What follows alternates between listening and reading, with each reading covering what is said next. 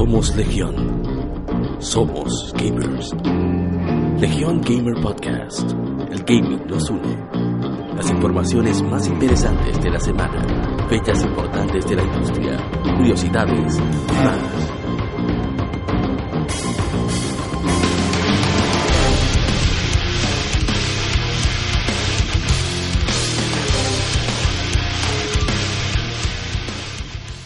Amanecemos hoy.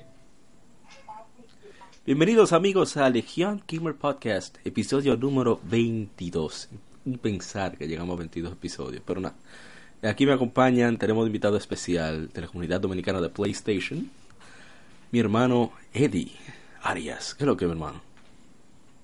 Buenas noches, gracias por invitarme a tu tan visto y escuchado programa. Ya lo ¿Sabe que- la, la- Tú la Derecho. típica- ¿Tú eres, tú eres abogado?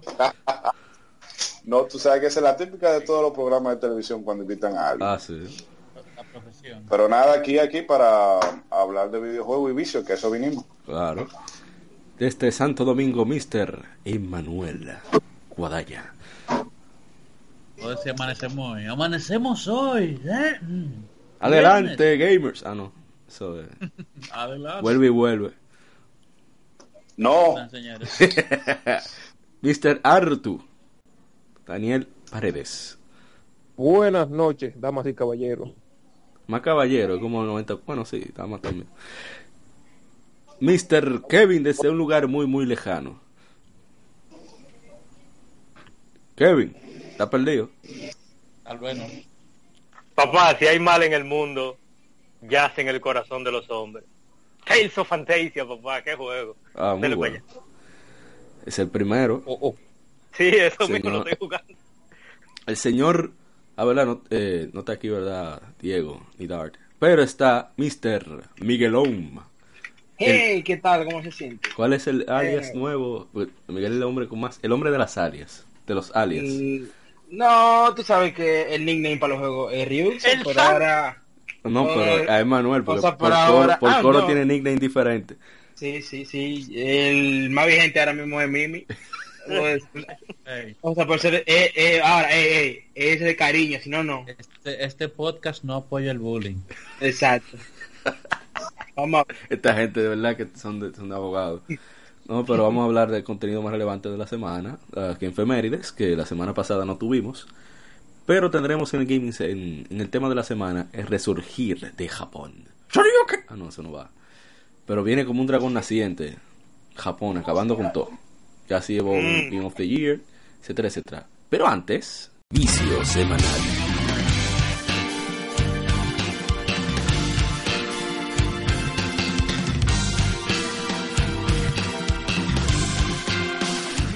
El vicio de la semana. Vamos a comenzar por usted, Mr. Eddie. ¿Qué usted ha viciado esta semana? ¿Es Mr. Eddie?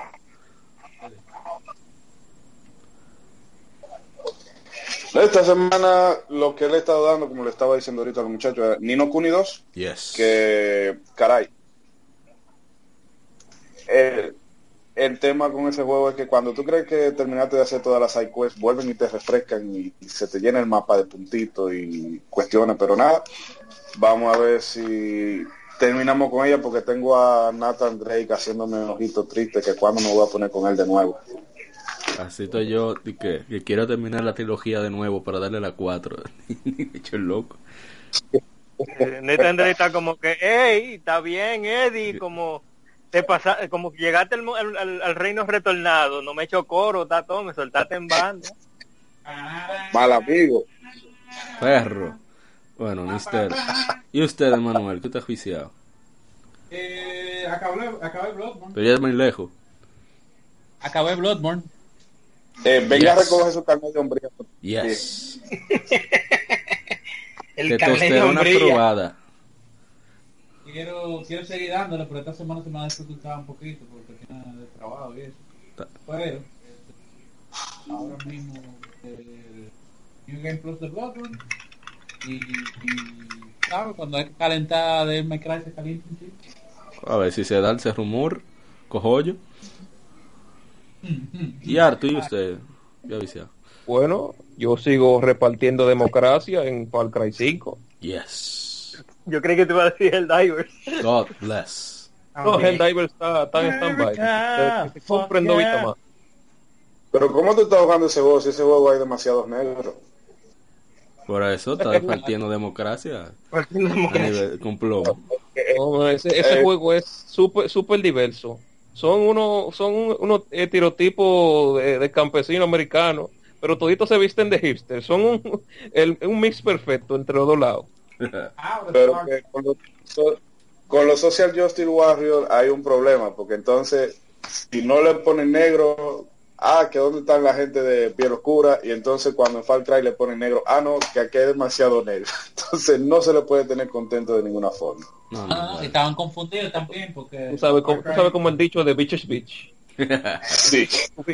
Entonces, vamos a dejarlo ahí. Hay que ignorarlo, como quiere yo no compro juego nada. Exacto. Exacto. Verdaderamente. Ahí está la clave. Eh, ¿A ahí. que sí, Marvel? Ay. Y Mr. Kevin, ¿y usted qué ha viciado? Eh, no, eh, así como hay un resurgir de Japón, yo estoy resurgiendo con los RPG que tengo, tuve dos semanas, dos semanas, dos generaciones que no lo jugaba. Entonces estoy volviendo a muchos RPG, eh, entre ellos a la Legend of Heroes, Trails of Cold Steel, No, no, la Trails in the Sky que tú estás jugando. La Trails in the Sky, pero. Cold Steel lo que pasa es que la tengo en la mente porque estoy loco por jugarla. Tits. Eh, empecé, empecé a, ¿cómo se llama? La Tales of Fantasia eh, de Game Boy Advance. Papá, vos en el Game Boy Advance. No, loco, no. Ese es el peor por que tiene este juego. No. Porque la de Play Pero, 1. pero la voz, papá. la- O- o- pero juega- oye, pero juega la de Play, la de Play 1 y que, que están en, en japonés full nada más y con un parche en inglés. Ah, está en Este, Play 1. No en Play 1, sí, pero que nada más en, en japonés. Aquí no apoyamos Bueno, la, aquí no apoyamos la piratería, pero la comprendemos. Exacto. No, no, y nadie dijo que le iba a piratear un backup solamente de su juego Sí, original. lo tiene original, importado de Japón. Sí, sí, Continúa. sí, sí. Eh, y un, un, un plataformero que se llama Psychonaut. Eh, está muy... Tiene hay muchos poderes diferentes, juegan bien con la, eh, juegan mucho con la gravedad. Eh, Un, un precursor a Mario Galaxy casi. Ah, nítido. Y lo, y lo de siempre, mi juego Fighter, que yo soy loco con ellos. Ah, bien. Y Mr. Rixo-san, ¿y usted? Oh, mi hermano, yo me pasé entre lo que estaba el beta online, el de Blaze Blue, el de el Cross Tag Battle, Ah, sí, que jugamos juntos, Miguel. sí, sí, sí, se le olvidó Bueno, jugar juntos es una palabra muy fuerte. Miguel nada más me metió la mano. Ahora sí.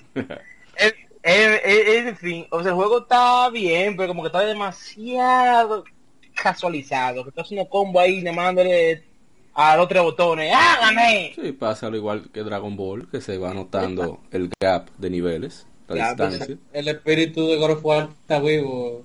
Ya no, God of War no es, re- eh, no es Square ya. Ahora en esa Blaze Blue, Square, Square, Square. Eh, Square, Square, Square, exacto.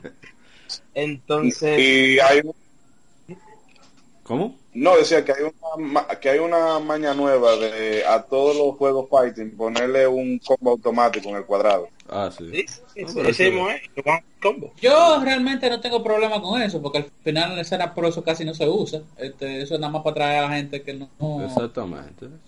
No es asiduo a los juegos fighting, así que yo entiendo que esa queda Supone es que válida. Si usted tiene Es válida, si usted tiene nivel, usted le va a meter la mano que usa cuadrado, cuadrado, cuadrado, porque eh, va a hacer, va a ejecutar lo mismo. Así que Claro. usted, Exacto. usted no puede ser tan maco, o como dicen los latinoamericanos, manco, de, de, de dejarse caer en ese gancho una y otra vez. No puede Exacto. ser. Eh, entonces, siguiendo, yo estoy jugando por igual Dragon Quest 9, Yes. ¿Cuándo vamos a jugar, mire? Un hombre de cultura, un hombre de cultura. que por fin la, la- la compré, dije, ya, De- ya de- está bueno. Estaba a 14 dólares, se lo dije, no me hizo caso. La compró como Bueno. cuatro años después. El otro año después y lo encontré más barata, en, en 9 dólares en, en, en eBay. Like new. No quejar. 14 era nueva, pero está bien. No, está bien, no, pero Bueno, la bueno, conseguí. Y para terminar, hoy, hoy mismo, yo empecé Beyond Two Souls y ahora fue que lo dejé, nada más puedo venir con... con porque, pero, hate lo que digan, no me importa, el juego está, está bien porque a mí me gustan ese tipo de juegos. Fin. A Miguel le gusta planchar y lavar. Tengo una, ro- tengo una ropita aquí para que me la planche. Sí. No hay problema. tra- tra- trabajamos eso. Que conste que todos aquí somos esclavos domésticos, eh, domésticos, perdón. Así que nada de sexismo, es que en un juego hacer lo que tú haces en la casa. Pero no, no, bien. Eh, en mi caso, como siempre Rocket League, estaba jugando también la Mario Luigi Dream Team. A, a ver si la termino por fin. Ese juego, papá. Eh, me he reído bastante, Oye. aunque a veces se pasa un Oye. poquito. ¿Y qué más? He dado muchas vueltas en varios jueguitos. Eh, la Breath of Fire 3 todavía, que me tiene a mí loco. Me metieron en la mano un jefe. Y estoy ahí pensando cómo que le voy a ganar, porque no creo que con grinding sea suficiente, o sea, obtener niveles. Y ese ha sido el vicio. Sup- ¿Cómo se dice? Poco pero intenso en esta semana. Y ya podemos pasar al Gaming Informe. Las informaciones más interesantes de la semana.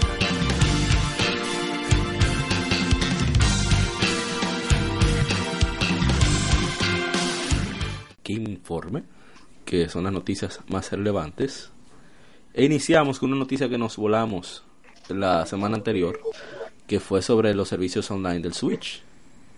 Eh, por 20 dólares anuales vas a poder jugar online, vas a tener juegos de Nintendo Entertainment System, o sea, el Nintendo pelado, como lo decimos aquí, eh, con ju- juegos clásicos, serán 20 juegos, entre los 10 juegos, entre los 20 se han revelado Balloon Fight, Donkey Kong, Dr. Mario, Dr. Mario, Ice Climber, Legend of Zelda, yo no sé qué jugabilidad online va a tener eso, Mario Brothers Soccer, Super Mario Brothers, Mario Brothers 3, tenis y 10, los 10 títulos más. Va a tener eh, respaldo de, de- de archivos de guardado online. Se va a lanzar eh, septiembre. Siempre. Y la aplicación Nintendo Switch Online, que va a ser con lo que se va a manejar lo que es el voice chat, etcétera, etcétera, etcétera. Va a haber membresías individuales por 1, 3, 12 meses, que van desde 4, 8 y 20 dólares cada uno. Y una, una membresía familiar de 35 dólares. Eh, me parece bien el, el precio que están cobrando. Ojalá y se sienta la mejoría en el servicio. Lo que sí tiene molesto algunos es lo de que no todos los juegos van a ser compatibles con la con la con el respaldo a la nube. Eso seguro por Pokémon y cosas así, para que no hagan trampa. Sí. Eh, yo tengo algo... siempre ha tenido una cuestión rara con los save files, porque por ejemplo, eh, en el Smash de Wii tú no podías copiar save file de otra persona, No. Tenías que, crear juegos save file propio. Y es que ellos Sí. simplemente no han dado pie, no han dado pie con bola con mantenerte el progreso de jugador aparte de la, de la conexión de la cuenta online. Sí. Y, y- y es que lo que pasa es que, no sé si tú lo has hecho, pero en la generación del GameCube, nadie sacaba los personajes. Eso era Sí, un tigre que sacaba los personajes y le pasaba el save file a todo el mundo del, del barrio. Sí, pero yo entiendo eso. Yo entiendo eso, que no se copie usuarios diferentes, pero ahora que hay cuentas, un progr- no progreso definido en el caso de Nintendo, pero ahora que hay, hay cuentas separadas, tú deberías de, ok, eh, voy a vender mi Switch y no quiero perder mi save file de Splatoon.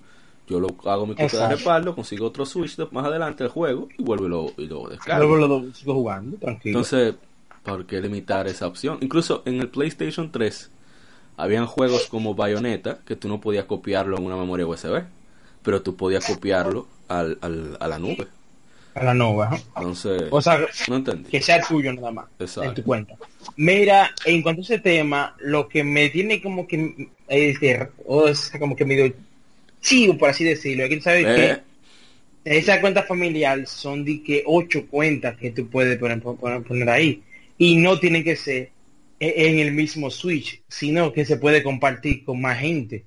Entonces, yo me encuentro raro que Nintendo esté dejando que ocho gente paguen nada más cinco dólares al año. ¿Tú ves? Eh, Yo eh, con eso, Recomendación, léete el contrato. No, no, claro, pero hay, hay, hay, hay, hay un maco ahí raro. Ahí te Serrucho. Yo lo que quiero saber es si con, porque ahora que te ponen el, inter- el servicio online de pago, si van a entonces a mejorar las ofertas, porque Nintendo no se caracteriza por poner of- ofertas precisamente jugosas. Bueno, mira, fíjate que eh, eh, lo que lleva el año, el Switch, tú entras en, el- en el eShop del Switch y hay un apartado que, que se llama Games on Sale, o sea, juegos en, en oferta, en donde ellos Sí. usualmente te ponen jueguito ahí, indie, cosas así, pero yo nu- nunca he visto un, eh, es el first party de ellos, digamos, de este Mario Kart, ARMS, un juego así, en serio, nunca lo han puesto. Mejor que sube. puerco no se cabilla. Exacto, entonces yo, yo espero que, así como tú dices, que ya con ese, con esa membresía que tú estás pagando, ellos digan, señores, vamos a meter mano aquí porque, que, ajá. Pero te repito, ¿Ustedes han leído el libro La Utopía? ¿Eh? No me haga el spoiler, pero me lo imagino. Exacto. Señores, esto fue que el project manager de que tenía el online no lo tenía listo a tiempo, pero no va a cambiar nada, personalmente, eh, en mi opinión. No va a cambiar nada aparte de lo que tenemos ahora. Mira, en que eso- servicio, nada de eso. No. Bueno, Porque, ah, ok, eh, ya esos servidores, si estaban habilitados anteriormente, no lo van a cambiar, porque los servidores de Nintendo, ellos no hacen upgrade de servidores. Ellos hacen los servidores destinados para el juego que tengan y ya.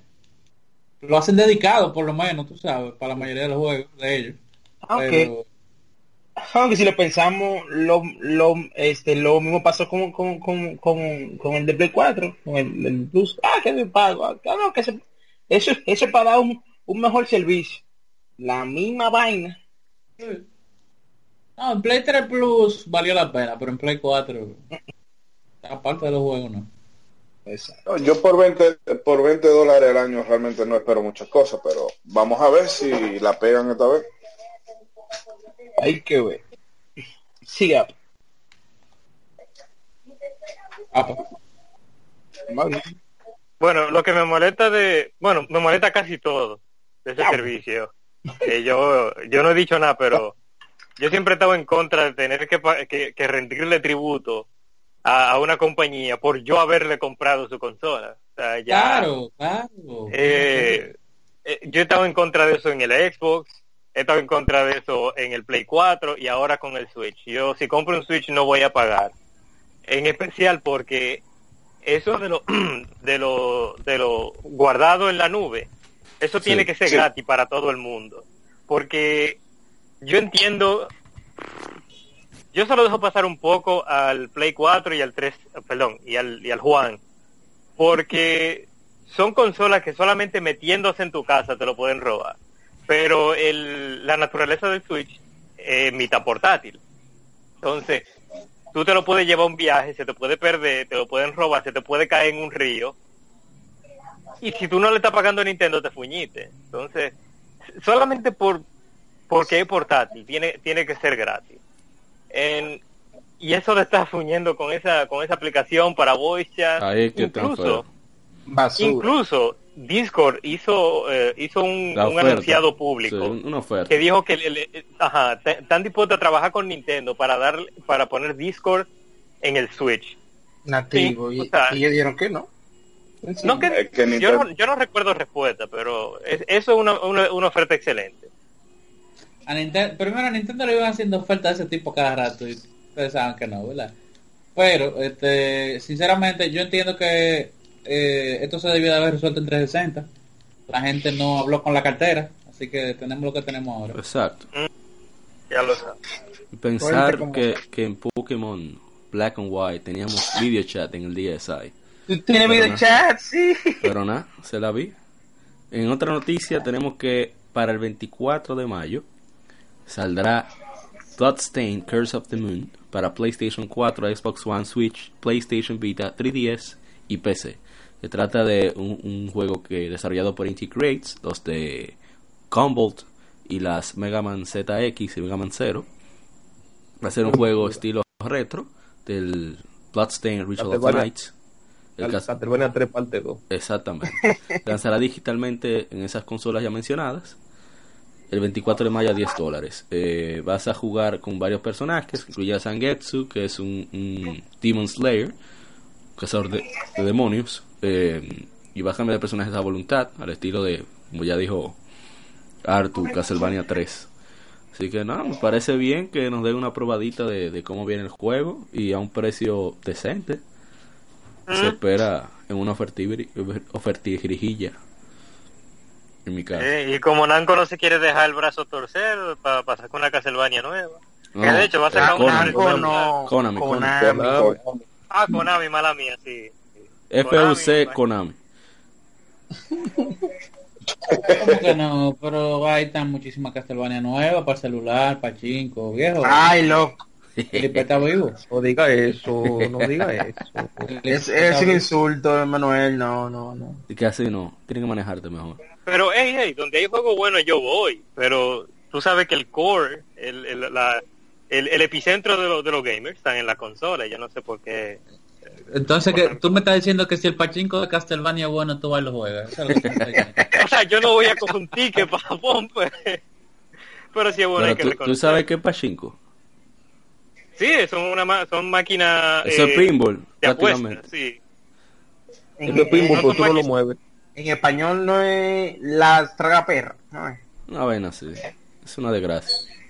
Bueno. Bueno, siguiendo a otra yo- noticia más alentada. Ah, ¿vas a decir algo? No, que estoy pensando en escribir un libro titulado Konami, quien te ha visto y quien te ve. Ese libro va a ser... Todo el largo. odio. Nada más con lo de Kojima, tú haces, un tú haces la mitad del libro. Una soap ópera. Sí. Bueno, en, otra noticia más alentadora, Platinum Games eh, anuncia que vienen a cambiar, tiene un nuevo título que cambiará el concepto de juegos de acción. Eso fue una charla que tuvieron en el Beat Summit y dijeron que están trabajando en varios títulos no anunciados detrás de escena. Eh, incluye uno de estos títulos algo que cambiará para el concepto de los juegos de acción.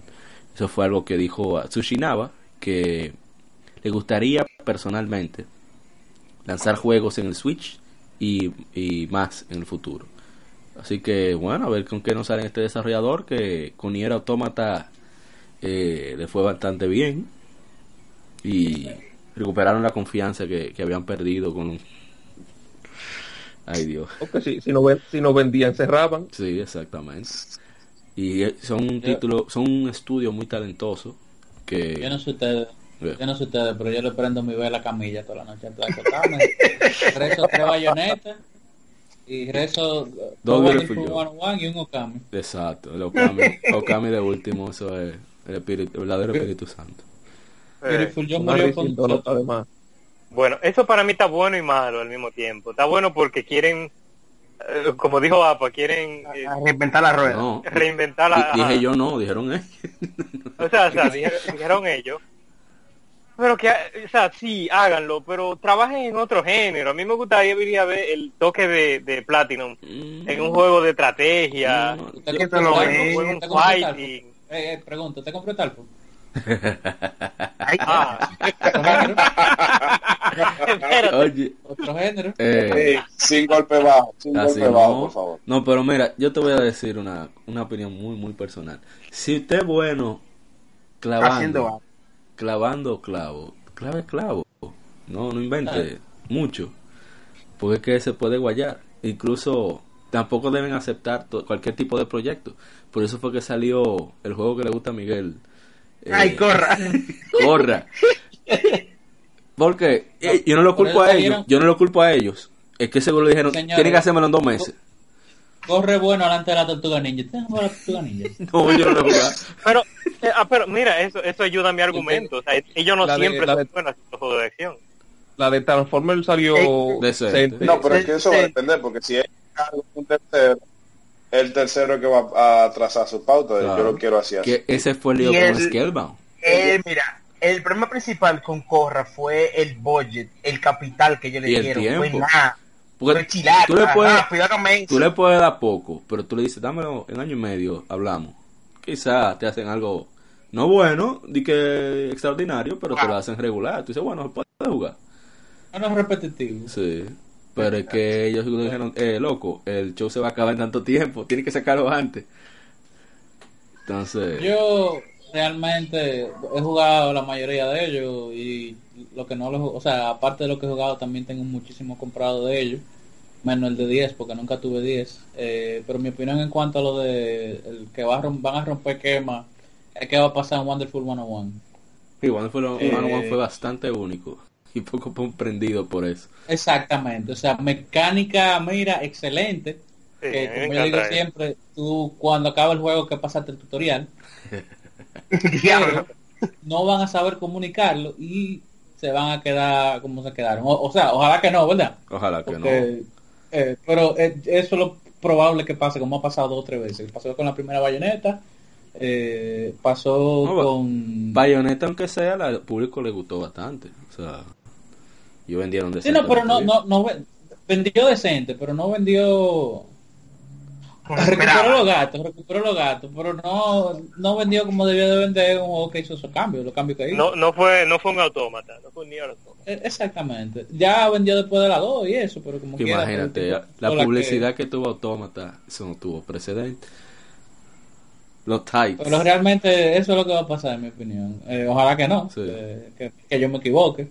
Este, Oye, pero- No, y ojalá que hayan considerado el aprendizaje. A mí me gusta mucho cuando los desarrolladores también eh, se dejan guiar por otra, otros directores, porque a veces toman de ese aprendizaje y lo incorporan a su nuevo proyecto. O sea, ellos se dieron cuenta que quizá Nier Automata no es súper largo, pero tiene bastante contenido. Si ellos toman esa mecánica genial que ellos hacen y pueden alargar ese contenido, que ese fue parte del problema también, que mucha gente se quejó y hubo un show con eso en Twitter, me acuerdo yo, que le decían a Camilla, no, pero que ese juego es muy corto, ajá, pero tú quieres un juego divertido un juego, o, o, o un juego aburrido por largo. ¿Qué tú prefieres? Entonces, me gustaría que tomaran ese aprendizaje de Nier Automata y, e hicieran ese equilibrio para enriquecer más la experiencia que ellos proporcionan. Ellos son súper talentosos. Exactamente. Si no, Y yo- y chequen, yo- chequen Y la que se Metal Gear de eso, tú le dices, ah, tú quieres un juego largo, mira Okami aquí. Lo más. 2, ¿para cuándo? No se fue de que el verdadero development hell fue ese Dick. El tigre, a Camilla acampando ahí con un látigo en la mano. El que no programe. eso, fue, te- eso fue terrible. Bueno, otra No, noticia no se va. muy agradable. Que vuelve el NES Classic Edition el 29 de junio. Vuelve a las tiendas eh, con su juego. Atención, eh, Scalp. Sí, ya Scarper ya la marcaron, como le pasó con el Super Nintendo. Va a tener 30 juegos incluidos, ya ha vendido 2.3 millones de unidades. Eh, va a tener Balloon Fight, Bubble Bobble, Castlevania, Castlevania 2, Donkey Kong Jr., Donkey Kong, Mario, bla bla bla. bla. Eh, Mario me 3, Legend of Zelda, Zelda 2, deja ver que Punch Out, Ninja Gaiden, Mega Man 2, Metroid, Curious Adventure y, y para más. Eso me parece excelente que esta consolita vuelva. Sí, para que le rompan el juego a los especuladores, porque tú buscabas en estos días una una NES, bueno, aquí ya no hablemos porque la tienda de videojuegos de aquí, buf, nada más hace falta que le pongan la pistola en la cabeza a uno, pero los especuladores te- tenían de burla unos precios que tú decías, pero ven acá. Y. Nintendo, que, ah, sí, sí, un día de esto la sacamos. Ya de esto sacamos más. Pero nada, se la vi. En otra noticia, My Hero Wants Justice se lanza el 23 de agosto en Japón. Eh, Bandai Namco anunció que saldrá para PlayStation 4 y Switch en esta fecha.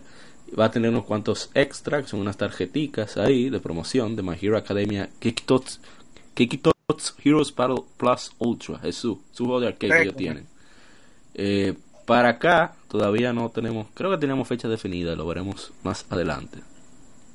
Siguiendo con otra noticia, eh, es el rumor, creo que lo, lo mencionó Emanuel en el, en el capítulo anterior, que fue que Retro Studios está trabajando en Star Fox, un juego de racing de carreras de Star Fox, eso es bastante doloroso. Ay, Dios. Star Fox Grand Prix, Dios mío.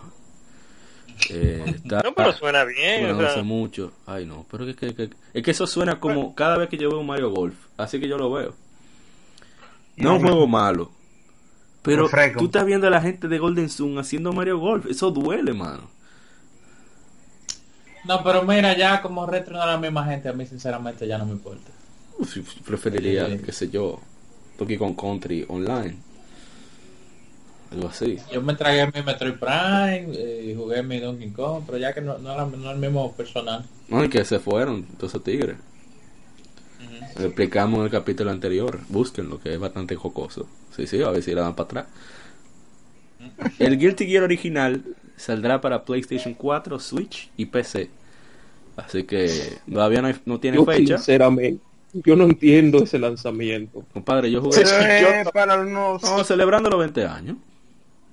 Sí, to- ok, yo entiendo que es para dar a conocer el primer juego de la saga, porque la, me- eh, la mayoría de gente conoció Guilty Gear, ya de por sí Guilty Gear era nicho, pero la poca gente que lo conocieron, lo conocieron fue por, ata- eh, por la X, la Guilty Gear X y su, Bueno, y yo, yo jugué en mi época pirata Guilty Gear. Y ese Yo, es el único Yo- juego que me ha hecho estrellar un control. ya, con Es que. Es que tú no seleccionas dificultad, está al tope. Entonces cuando tú crees que tú vas a ganar, yo que soy un manco No, es- en juego de pelea, viene pra, el especial ese que te mata de un solo, tu mierda, man. Entonces, Sí, sí, sí, porque el, el Destroyer en esa versión del juego te, da- te mata los dos rounds de un puetazo. Así mismo. Los dos rounds, o sea, ya se acabó. Otra cosa, el Ese juego está, pero roto, primero- roto, rotísimo. Y yo entiendo. primeramente, dale, dale, dale. Eddie, No, no, que Guilty Gear ahora, sí, Guilty Gear ahora es lo que es, ¿verdad? Un juego tiene aclamado, muy aclamado, una, a la comunidad de Guilty Gear aquí en República Dominicana es muy fuerte, pero ese primer Guilty Gear es cáncer. Yo lo jugué en su día y lo disfruté mucho, pero es cáncer a esta altura de la vida. Eso nada más para tú descargarlo y tenerlo ahí en la, en la librería como para curiosidad. enseñárselo a los nietos. Yo lo, Sí, yo tenía, aquí era, que es otra buena razón para, yo lo es jugué otra mucho. buena razón ese. para tenerlo, maní. eh, Cuando los, nietos, de cuando los nietos estén jugando con la mente. jugando con. Regalen eso en un bundle, pero no lo saquen como un lanzamiento. Bueno, en otra, Jugar, con, ey, ey. jugar con control va a ser como, como fumar cigarrillo, que ahora, ahora se sabe, monstruo, eh, en el futuro oye, se, va, se mi- va a saber mi- que es malo Mi para control de PlayStation 1 nunca jamás vibró después de ese día. fue con fue con rabia que le di, compadre, que no, el Pas- perro. pas- No, que. Sol. Sol- No, Sol entonces no. tiene una una que te quita son dos tercios de un solo Ay, golpe, Dios. De un solo golpe. Eso así. Pasando una noticia. Ahora, si Capcom, y- y sin- si puede, de- ¿por qué Axis no? Ah, bueno, Si, también. Si Capcom puede, ¿por qué Axis Es verdad. Verdaderamente. Free Fighter 2 col- viene por ahí. Pues sí, en otra Ah, la noticia colección. más relax. Stardew Valley saldrá para PlayStation Vita el 22 de mayo. Jesús. Sí, ya lo confirmaron. Eh, va a ser cross-buy, así que quien tiene su PlayStation 4 también tiene su PlayStation Vita, ya tiene la versión de PlayStation 4, va a poder jugar, pasar su save file a la versión de PlayStation Vita. Así que Aunque nada, sea. bien, ahí para poder jugar en la calle, si se atreve. El juego, el juego La Granjita. y, Oye, mira, ese, ese juego te robó el alma. No, no, no, no, no, mira, yo, yo era de que, ah, juegos de granja, que qué, y en mi seca con, en el Switch, yo, no, no tengo nada que jugar, voy a comprar este jueguito que está como a, eh, 12 dólares. Loco, loco, le metí como 120 horas. Sí, porque esos son juegos que tú le metes una hora un día, después otra hora un día, después le metes cinco, después le metes siete, después vuelve otra hora, otra hora. Y cuando tú chequeas el reloj, ahí están las 120. Eso eran los juegos de celulares antes de que salieran los juegos de celulares. Sí, así mismo. Pero bien, lo de Facebook, Farmville. Y esa vaina. Sí, Dios mío. Todas esas invitaciones. Nada, qué bueno que el muerto está negado a irse. No sé qué es lo que le Yo, pasa. no es que esté mal, pero yo no sé en qué ellos estaban pensando. Tal vez que uno de los developers tenía un Vita ahí. y Dijo, No, me pasa que la comunidad es bien activa ahí. Si tú entras a Twitter, eso es terrible. La gente mandando fotos y vaina. No sé, es bien activa la comunidad. Bueno, en otra noticia tenemos que Persona 5 llega a 2.2 millones de unidades. Yes.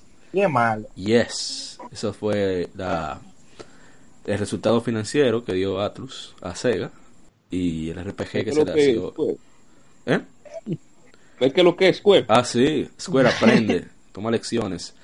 En septiembre de 2016 salió en Japón para PlayStation 4 y PlayStation 3, luego aquí en, América y Europa el- en abril de 2017. Así que, nada, felicidades a y, y, bueno, esa gente tiene que estar como MacMato, papá, nadando en todos esos cuartos. Porque se lo merecen, muy, muy bien trabajado. Candidato a, a Juego del Año para hacer un RPG nicho, eso es un logro impresionante. Y, y qué bueno, bien merecido. Solo resta esperar el próximo proyecto. En, en, en nueve años, pero eso Ah, viene. Yo creo que menos, pues ya ese engine está, está seteado. Y hay cuarto. Yo creo que cinco. Ojalá. En cinco lo vemos. No, ellos que se tomen el tiempo que eh, se No. deben de tomar para que No lo digas. con la- con la saga Tales. Ay, Que, óyeme, no, no, se pasaron. eso era Hasta yo la abandoné la saga.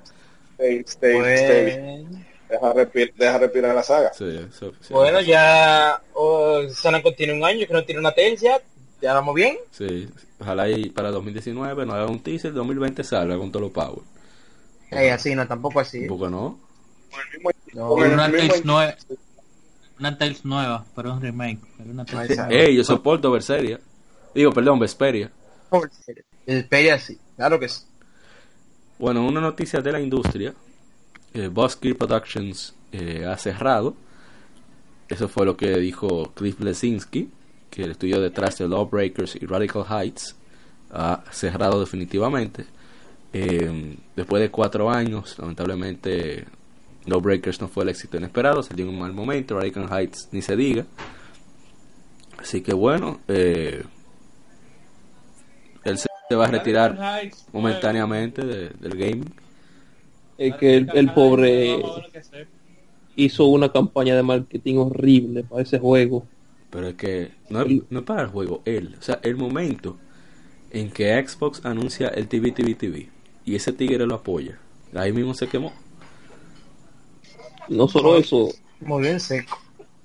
en vez de promocionar su juego, eh, lo que es lo que se pasó mient- cuando estaban anunciando los Breakers fue desprestigiando A Overwatch, ¿no? el que está arriba. Exactamente. Ay, Eh, en una dijo lo clásico, lo clásico eh, Overwatch es para, es para, es para básicamente para los casuales y para los niños grandes quieren que vayan a jugar los Breakers. Sigue ahí. Le, pa- Entonces, lo- le pasó como PUBG y Fortnite. Otra cosa con, con, con los Breakers es que eh, eh, por más que lo pongan de, eh, de Hero Shooter, eso es un arena shooter vieja escuela y la gente no está en eso ahora mismo. No, no, la gente no está en complicación. está está inter- está interesada en, en juegos más eh, que of- ofrezcan más cosas. Mira, tú ves que el trend, el trending es, pa- es para juegos juegos de tiro que sean más, más abiertos en general, Sí. más opciones. No solamente matar Pero- y vete allí y allá. Pero no va a salir Lawbreakers free to play. tampoco agua. Si ustedes se Bueno. acuerdan de- del otro que le hizo campaña tirándole a Overwatch, que está muerto también. ¿Cuál era? ¿Cuál era? El de, el de EA. ¿Cuál fue ese? Ba- Battleborn. Ay, también. Todos los paras. Eso era, ese este juego estaba en oferta todo, toda la semana. Toda la semana la ponen en oferta. Estaba, Ah. estaba como a dos dólares. A dos, tres dólares. ¿qué, qué? Ay, Dios. Eh, eh, señores, No, vamos no a se matar. rían, que se me están llorando. Bueno, en otra noticia más agradable. No, una última cosa. ¿Cómo? ¿Cómo? No, una última cosa que para colmo de males, porque Cliff Blesi- Blesinski es un, es un bocaguá. Cuando creo que fue por sí, precisamente por el Outbreaker que le preguntaron si había una versión para Switch y él dijo que no porque Switch no tenía suficiente botones. Oh my god. Entonces, sí, que Switch no tenía suficiente botones. Entonces tuve que Sigue, sigue. y en vez de, de, no sé, hacerle ojo bonito a Nintendo, bueno, tú te crees que tú eres lo más, Y lo más de la industria. Y eso que en EGM en español hicieron un especial hablando de Nintendo porque tenían, tenía tiempo Nintendo en sacar noticias.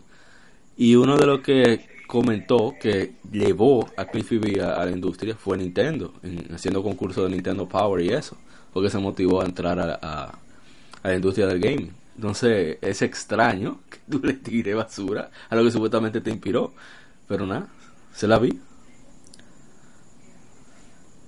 Es Blesinski. Que Tú no y vamos a puedes, ver tú no puedes rechazar, no puedes rechazar una compañía. Tú haces como una muchacha que está, que está buena. Tú sabes que tú no va, que no, ella no va a estar contigo, pero al menos te da la ilusión. Exacto, como la cosplayer. ¿Qué pasa? Ey, El gobierno. Ahí me van a cerrar esta vaina. así. Tengo que dejar. ¡Me voy! Bueno, en otra noticia. Zone of the Enders, The Second Runner, Mars, se lanza el 4 de septiembre en América, el 6 de septiembre en Europa y Japón. Eh, un demo para PlayStation 4 está en camino. Se va a lanzar para PlayStation 4 y PC eh, a 30 dólares, anunció Konami. Aquellos que perdieron una copia digital de PlayStation Network recibirán un tema de Welcome to Mars y un avatar de Zone of the Enders. Habrá una versión, un demo 4K y VR para en la PlayStation Store. Así que bien, es un remaster de los juegos originales con, con gráficos mejorados, audio, eh, no sé cómo se diría esto en español, o sea, retrabajado sería, trabajado nuevamente, hecho para las consolas de siguiente generación y PC. Eh, va a tener un promote eh, opcional para una selección de subarm- eh, armas secundarias más rápida. Eh, también una dificultad muy fácil para los que vayan a jugar en VR o sean muy mancos. Así como módulos de entrenamiento el mínimo. VR tiene que ser cómodo. Ahí tiene que, me imagino que el señor, el conde, vamos a decir de que Mr. Wesker tiene que estar brincando. Que su, va, va a poder desempolvar el VR. Eh, viene la 2 solamente. Tú, yo, hoy que tú dijiste juegos, eh, viene la 2. La Ah, es solamente la 2. Decía que era la... Ah, sí, tiene razón. Solamente la 2, tiene razón. No, la, única que, la única que importa. Oh my god. Ey, ey, ey. Ahí no me meten eso. Ah, después de completar el juego tendrá un la, pa- la posibilidad de ver nuevamente las secuencias de historia con el VR. Así que, ¿ah? ahí está, un jueguito más para los muchachones. Pilotea Leva Ok. Shinji. Sí, ordeñando el legado, ordeñando el legado de Kojima lo más que se pueda. Pero na- nada más con lo que ellos hacen con PES, que es con el Fox Engine. ¿Ya? Bien. Es increíble. Ah, pero no hay PES. PES la van a. Ellos su- suspendieron liga. Eh, la, la, No. la UEFA. Va a haber PES, pero sin UEFA. ¿Qué entonces? Eso es lo que yo tenía. Yo no sé qué ellos van a hacer, pero nada. Ellos sabrán. Konami puede, su mejor año, gracias al Pachinko. DC Dia Final Fantasy NT Pilotea el Orbital Frame Dingo. agrega el personaje descargable Lock Cold de Final Fantasy VI. El, el, ladro- el cazador de tesoros eh, se agrega al final de junio, anunció Square Enix. Y eh, la versión arcade va a agregarlo en mayo. Así que, nada, para los que tengan ese juego, los pocos que les ha gustado, ahí va a estar Lock. Eh, Una lástima que, según eh, escucho que el online ya está vacío. ya lo sabes. Es que el primer error está estuvo en complicar más el gameplay. O sea, tú- tienen que quisieron como jugar entre algo medio casual, pero entonces le pusieron muchos inputs diferentes. Hay muchos elementos estratégicos que no estaban en, en las anteriores y eso no le gustó a mucha gente y se fue parte del problema. Aparte de eso, de forzar al público que no, que no le interesa tanto al online como Mr. Diego, forzarlos a tener que jugar el online en rank para colmo para poder sacar eh, las cosas de la historia. Eso no tiene sentido. Pero ay, será ay. bien. Sé Square Enix. Sé Team Ninja. tengo de, de la de PSP pidiendo lo que y me lo dieron, sí, pero en, en la que yo no compré. Squad tiene que revisarse porque ellos están como que damos un paso bien y luego da- hacemos dos disparates. Y luego hacemos algo como medio bien y luego una sarta de disparates más. Entonces como que no sé, se le- hace rato que ya vienen perdiendo el, el foco. Omura y Tabata y el otro loco, hay que detenerlo. No, al favor, la Tabata no me lo menciona. No cuando el, el gobierno de Japón, cuando el emperador va a tener a detener la mano pecadora de Tabata. Me tumbó con 60, Tenno. me tumbó con 60 dólares. Quita cure que tenno. Pues sí. En otra Bueno, noticia, o, o- sea, rápidamente, en el caso mío fueron 90, así que Ay, Dios Ay, Dios mío. mío. en Tú piedad. eres parte del problema, Señor, Miguel, ten coño. piedad. es, Miguel es pecador. en otra noticia, Mario Tennis Aces tendrá un demo con torneo online del 1 al 3 de junio en, el, en Occidente. Eso me parece genial. Eh, yo, el diatre. Eh, va a haber un- ese torneo online de pre-lanzamiento de las 6 de la tarde del Pacífico hasta las hasta la medianoche del Pacífico del 3 de junio en Norteamérica y Europa. Así que eso será para probar todo, todas las cuestiones del juego. Eh, tú, sabes, el, ese juego se puede probar, pero yo no, tú sabes que Mario Tennis, va a estar disponible para descargar desde el 24 de mayo. Entonces vas a poder jugar en el torneo del 1 al 3 de junio. Entonces puedes, puedes seleccionar a cuatro personajes principales jugables que son Timmy, Mario, Peach, Yoshi y Bowser.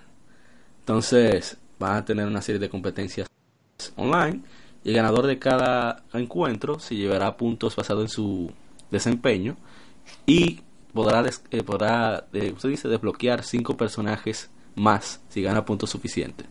Así que, bueno, por todavía aunque no participes en el online, puedes practicar en, en single player contra la computadora. Así que, nada, Ah, pero bien. se- está excelente. Me parece una excelente iniciativa. Ojalá hayan más desarrolladores hagan eso. Así que, No, y más después de esa Mario Tennis de Wii que estuvo flojísima. y la de Yo- 3DS, Mm. no digas tú. Sí. Oye, yo desde, desde la de 64 t- tengo que no me importa Mario Tennis. La de GameCube era, no era mal, estaba decente. Pero realmente la 64 era la madura, sí. Mm, sí. Camelot, Cojollo, Golden Sun para cuándo? Tengo como siete capítulos consecutivos gritando al aire, porque no llega nadie. Pero mi Golden Sun, Vamos a ver. Un change.org. Cojollo, Camelot, Golden Sun 4 para allá. ¿para cuándo? Voy a tener, Ah, voy a tener que editar exacto. el disco de, J- de J-Lo, ponerle Golden Sun 4 para cuándo. Golden Sun 4 para cuando. Bueno, continuando con otra, otra noticia. Eh, PlayStation de Occidente, o sea, Sony, Sony Interactive Entertainment America y Europa, han ya anunciado que terminando el año fiscal 2018, que es para abril, marzo, por ahí, 2019, ya no habrá más tarjetas físicas, es decir, de, de juegos para PlayStation Vita. Sin embargo, va a continuar la distribución digital debido a que ahí entra un dinerillo cómodo. Así que ellos le advirtieron a todas las compañías que tienen que hacer su solicitud con tiempo para poder hacer la producción y no, y no se queden fuera. Eh, las, perdón, eh, Limited Run Games anunció que todos sus planes continúan con sus lanzamientos limitados de juegos físicos, así que los coleccionistas empedernidos no tendrán ningún tipo de dificultad. El muerto negado a morir, ese desgraciado. Zombie. no, me acuerda el youtuber este. eh, Vita no murió, la asesinaron. Sí. No, Sony Realmente fue así. como he dicho, Sony estaba muy mal y, y simplemente mató al más débil. Pero no, Sony no. La gente como que olvida que Sony se lo estaba llevando el de abajo. Sí, sí, sí. En otra noticia, Metro Exodus se fue retrasado, fue retrasado al primer cuarto de 2019. Eh, se planeaba que se lanzara este otoño, pero THQ Nordic anunció durante su última informe de, de financiero que está, eh, será mejor retrasado para el primer cuarto de 2019 y estará disponible para PlayStation 4, Xbox One y PC. Coach Media, quien es, la compañía madre de Deep Silver, que va a publicar Metro Exodus, fue adquirida por THQ Nordic en febrero. Oh, pero qué interesante, no se ve ese movimiento. Eh, también anunciaron que Deep Silver será quien publique el título de Inside Entertainment, eh, Wasteland 3 y Bard's Tale 4. Oh, pero esa gente, ¿por qué Nordic Games adquirió tan fuerte? Oh. Y, de, y pensar que la habían desbaratado. Y Que yo entiendo el movimiento de ellos. no, que El está- de moverme porque es que viene Red Dead por ahí. no, es que 2018 está pesado. pe- Y Spider-Man. Y Shadow of Sí, Tomb Raider. eh, otoño está muy pesado. Y Dragon Quest 11, que es mi gosti personal de día. Dragon yo no lo he puesto. No, no va a vender tanto por ahora. pero yo creo que va, Ah, yo creo que va a tener mucho pie. No estoy dando una opinión. Yo pienso que va a tener. También. Medio cero. ¿Cómo, cómo? Vamos por turno. Primero Empecé- Ok, No. dale. No, que Dragon Quest nunca ha vendido números muy altos de este lado de, de- del océano. No, cuando le han hecho un trabajo publicitario más o menos decente, ella ha vendido su cerca de millón, incluso la 9 vendió su millón y pico. Pero fue Mm. con una campaña publicitaria atento a Iguata. O sea, Iguata dijo, ¿cuánto hay que gastar? Denle para allá. No hay problema. Aquí yo pago, yo pago. Un, un chiste interno, yo pago. Yo pago. Come, come, yo pago. Eh, pero si ellos se ponen, aunque sea con plataforma digital, a darle su chin de publicidad y la gente lo compra y es gente bullosa como nosotros, yo creo que va a suceder lo de Persona 4 Golden. Quiero, cre- quiero creer que puede pasar lo mismo. Persona 4 Golden eh, de a cabo de 3, 4 años tenían su millón y pico físico vendido. Y seguro lo que iba a decir Arto, Arto ahora, como va a salir también en Eh. PC, eso va a ayudar también. Pero no, yo estaba hablando más de, la, de, lo, de lo de anterior, de, de Metro, que también para otoño que también sale la Monster Hunter Ah, sí. para PC. Imagínate tú. Y Oh, es- eso, eso va a ser un, un tiempo bien cogido para Sí. eso. señores, la peor, generación de la historia. ¿Cómo es? la peor generación de la historia, señores. Ah, sí, la peor. No hay nada de juego, no hay nada. Todo está seco. Otro juego que se va a 2019, Shenmue 3. Necesita más tiempo para pulirlo. Eh, se planeaba lanzar para la segunda mitad de este año, pero quieren el tiempo extra para pulir la calidad del juego aún más, debido a, las- a los altos estándares que merece y lanzar el producto en el mejor tiempo y calidad posible, dijo, dijo Deep Silver. Director Yu Suzuki comentó que a todos nuestros, a todos los que nos apoyan, están muy, eh, sienten mucho la demora, pero después de mucha discusión con sus compañeros en Deep Silver, concluyeron que el, el tiempo extendido de lanzamiento le permitirá eh, lanzar mejor Deep Silver 3. Shenmue 3 será disponible, estará disponible para PlayStation 4 y PC. Ah, excelente. Shenmue 3 es uno de los juegos Oh. también que yo espero. No di que con super ultra mega ansias, pero sí me interesa adquirirlo. Y esperemos que cumpla con los estándares que la gente que jugaron el primero. Que, No, yo espero ¿Cómo? Oh, Se, se, se está entrecortando, creo. Sí, Eddie, no te entendemos bien. No te entendemos bien. Ah, ahora les, ahora les, les- me escuchan. Sí. No, yo decía que yo espero que la gente responda porque ahora en internet todo, todo el mundo Shenmue 1 y 2 y que sí que es un clásico, que sí que de lo, lo mejor Sega lo más, lo más, pero no creo yo que tanta si hubiese sido así eh, el Drinka no hubiese fracasado. No, pero es que en esa época, dime tú. Tenía que comprar, cada dueño tenía que comprarlo tres veces el juego. Todos los drinkas. Para quedar, para quedar en negro. No, no había forma. Bueno, eh, ojalá y, y No, pero yo lo que digo que hay mucha gente, muchos posers que sí, se mucho, que qué bueno, pero que, cuando, salga la venta, la venta se refleje. Sí, eso es verdad. Yo como los fans de Final Fantasy 13, digo de, de la de la 7. Son fan a muerte, pero nunca han jugado lo original. están, esperando el remake ahí. Sí. Pero más digo, sueña por un mañana. y ¿Ustedes se acuerdan en qué año fue que se anunció el, el, el, 2000... el ¿El de qué? ¿De, Shem, de Shemu? Creo que fue en De 2015. Shenmue. creo. Ah, ok. Creo que fue en 2015. Fue el, el Pero- E3 que se vino a Eso fue épico porque después Yu Suzuki dijo, señores, muchas gracias por su apoyo, por darme ese dinerillo. Cayó bien. Lo agradezco. Eh, ya, ustedes saben que ya Sony va, Sí, Sony va a poner, va, costear va a esto, producir el juego, que- lo va a sacar de Silver, así que le, le agradecemos eh, esa, ese aporte. Ay. Sí. Coño, loco. Y es malo. Ay, no. Bueno, Claro que no. En otra noticia, eh, Valhalla viene para PlayStation Brawlhalla. 4 y Switch. Valhalla, ¿qué se llama? No, no, no, es un jueguito de Cyberpunk Bartender, acción de Cyberpunk Bartending. Eh, es un jueguito novela gráfica en el cual la, tú tienes un bar en un mundo post-apocalíptico y dependiendo de los tragos tú vas conociendo la historia de los clientes. eh, eh, es un juego muy único, tiene un, un soundtrack bien, bien bacano. Entonces, es sobre más o menos leer la, cómo son la gente para tratar de sacarle diferentes respuestas y así desarrollar la historia. Así que hay mucho debate de moralidad, hay mucha cosa de, de transhumanismo, muchísimas cosas únicas en ese juego. Así que, Bueno, yo leí que, que es, es muy bueno, muy, sí, muy, el que bueno. le gusta la novela gráfica.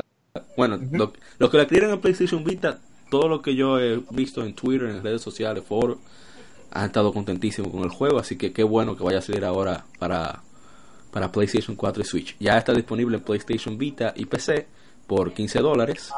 Con, ya ha vendido más de 200.000 copias, que es increíble. Wow. considerando Por novela gráfica. sí, lo nicho que es. Así que nada, bien por ello, qué bueno. El audio es excelente, De- por cierto. Así que nada, denle para allá. De por sí el, el concepto está interesante, pero, o sea, sería heavy que haya una historia de por sí. Hay una historia.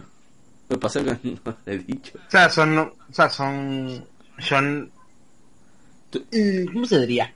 Mini historias por personaje. Algo así. Mini historia, exacto. Pero están conectadas. Ok. Porque si, si a ver, entonces, si entiendo bien, porque eso pasa en vida real, que un, a eso, por eso se le, se le llaman bartender a los bartenders, que ellos te atienden, no solamente en, en cuanto a trago, pero sino que te dan consejos y cosas así. Sí. Entonces tú lo que tendrías que hacer es hablar con la persona, no conocer su, su personalidad y ayudarle con los problemas y después ellos vuelven con el resultado de, de tu consejo, ¿verdad? Sí, y con la bebida. Son los bartenders- La bebida. son los bartenders gringos. Ajá. Y aquí no son bartender, son bar. De tender no tienen nada. Bueno, siguiendo en otra noticia muy agradable, Nintendo anuncia la reservación de los tickets para jugar Super Smash Bros. for Switch en el E3 2018. Miguel, ¿tú no ibas para el E3? Bueno, monstruo. Continuando con la noticia. Eh, los fans podrán reservar un ticket para jugar el nuevo Super Smash Bros. para Switch en el E3 2018, anunció la compañía. Y eso serán que podrán jugar eh, por diversión, reservar un ticket para jugar con otros por gloria en una competencia de, elimina- eh, de eliminación. Así que van a tener un E3, aquellos que se perdón, van a tener un, un sistema de registro, recibirán un email a aquellos que se registran de los organizadores del E3, los detalles de cómo reservarse, cómo reservarlo, perdón, y podrán firmar cuáles son los, los deseos con el juego. Y el ticket será en forma de códigos QR que se guardarán en el celular o impresos. Así que, bueno, para aquellos que desean ir, que van, que tienen el poder, que vayan. Disfruten Oye, su Smash un y nos cuenten. No, está bien. eso. Y lo que veo difícil a la media, que no va a poder disfrutar mucho de Smash, así que va a ser un caos con eso. Bueno, ya, Pues, No, que eso va a estar ahí atestado. Sí, de sí, gente, se puede. La, la fiebre del Smash. exactamente. No, y que va, hay público en el E3 ahora. Bueno, en otra noticia, otro juego que se retrasa para la primera mitad de 2019 es Indivisible. Lab Zero. Games, que tenían su planeado lanzarlo en 2018, mejor lo deja para la mitad de 2019. El juego saldrá para PlayStation 4, Xbox One, Switch y PC cuando se lance. Así que ah, este RPG que tiene su demo desde hace mucho en, el, en PlayStation Esa- 4. esa- es- esto sería, vaca, ¿cuánto fue que, que ese demo lo jugamos? Bueno, deja ver. Yo no entiendo. Una gente que hicieron Skullgirls Ah, sí, también y sin, sin problema. No, no, seguro ellos pensaban lanzarlo solamente en PlayStation 4 y, y- y en, en PC. Decidieron el portearlo al Switch y a Xbox One. Y entonces, quizás por eso le tome más tiempo. Quiero pensar. Pero eso está bien. O sea, mientras más plataformas llegue, más posibilidades de éxito. Lo único que dejarlo para 2019 en Switch. Con Pokémon ahí en camino. Bueno. Está difícil. Pero está en las otras plataformas también. Así que Tú sabes que ese juego es eh, dibujado a mano y tú sabes Ah, sí, también. lo que tarda también hacer ese So- proceso. Mira, todo, todo lo que tardó en hacer ese eh, Cuphead, La, la- la tacita acá que está. ese otro, Cacuetaza. Yes, ese otro que tardó muchísimo. saben. Al menos en, en ese, en esa ocasión valió la pena. Vamos a ver con esta gente. Eh, Battlefield 5 eh, se anunció y tendrá su, su revelación el 23 de mayo. Eh, bueno, no se sabe nada, esperamos solamente el Battle Royale, ya Call of Duty lo confirmó. y yo le dije a Ah, te puedo hacer una pregunta. Eh, ¿Cuándo viene el modo Battle Royale de este podcast? De este oh, podcast? pero eso nada más tenemos que ir a un coso, ¿cómo se llama? A un, ay Dios mío, no me fue el nombre. Lo de, Un campo de paintball. exacto, no tenemos un campo de paintball y nos matamos todos, enemigo todito. Enemiguito no me hable. No estamos- En Estados Unidos No hay estamos campos de paintball que son procurement on site. O sea, tú coges pistola del suelo. Que Oye, la versión internacional hay que hacerla ya. En el Royal en vivo, monstruo. Ahí hacemos un streaming cada uno con su, con su celular ahí puesto en el caco. Y, y Y, y plomo, coño. lo ah, ponemos en Twitch toda la pantalla. Ay, Dios mío. Eh, eh, internet está duro. Ah, pero en Gringoland, no en. Bueno, en otra noticia, Jake Hunter Detective Story Ghost of the Dusk se lanzará este otoño en América. Eh, se lanzará eh, en Japón en agosto 2017. Se lanzó en Japón en agosto 2017 y se lanzará en América este otoño. Publicó Axis Games. Digo, dijo Axis Games. Eh, un accidente, la muerte de un accidente. La muerte accidental de un hombre sin hogar, de la calle, y hace que Jake Hunter ah, ah, lo lleva a una misteriosa mansión, pero no todo es lo que parece en esta extraña escena del crimen, ya que Jake no puede dejar de pensar que hay algo muy, muy extraño que sucede aquí. Huyendo de un viejo amigo, Jake trabaja para llegar al fondo del crimen y descubrir la verdadera identidad del culpable. Pero cuando la propietaria de la mansión llega a Jake con una nueva propuesta, las cosas cambian radicalmente a lo extraño, con secretos oscuros y fuerzas desde las sombras. Ahora depende de Jake de llegar a la fuente de la locura. Ah, Loco, no sé, pero eso me dio como que una vibra así de Hotel Dusk. sí, me parece que van por ahí eso. Ese- Ghost Sí, Trick. el, el, el estilo el más- estilo gráfico tiene, tiene Aunque no, no siempre, dicho, Sí. tiene sus partes cómicas que parecen más tipo anime también. Cambia, cambia, no tiene un estilo eh, artístico, o sea, solamente uno, va cambiando dependiendo de la situación. Está duro eso. Bueno, continuando con otra noticia para ir acelerando la, que me informe. Soul Calibur 6 agrega a Yoshimitsu. Así que el espadachín de Tekken, que yo no consideraba una trampa, ese hablador, porque todo el mundo a mano pelada. Y ese perro con su sable es un abuso, pero nada. El- nada, eh, va a estar en Soul Calibur 6, me parece genial. De este. Recuerden Soul Calibur 6. No sé, ustedes hablen de Yoshimitsu, que lo conocen más que yo. Nada más quiero que le quiten el pulpo.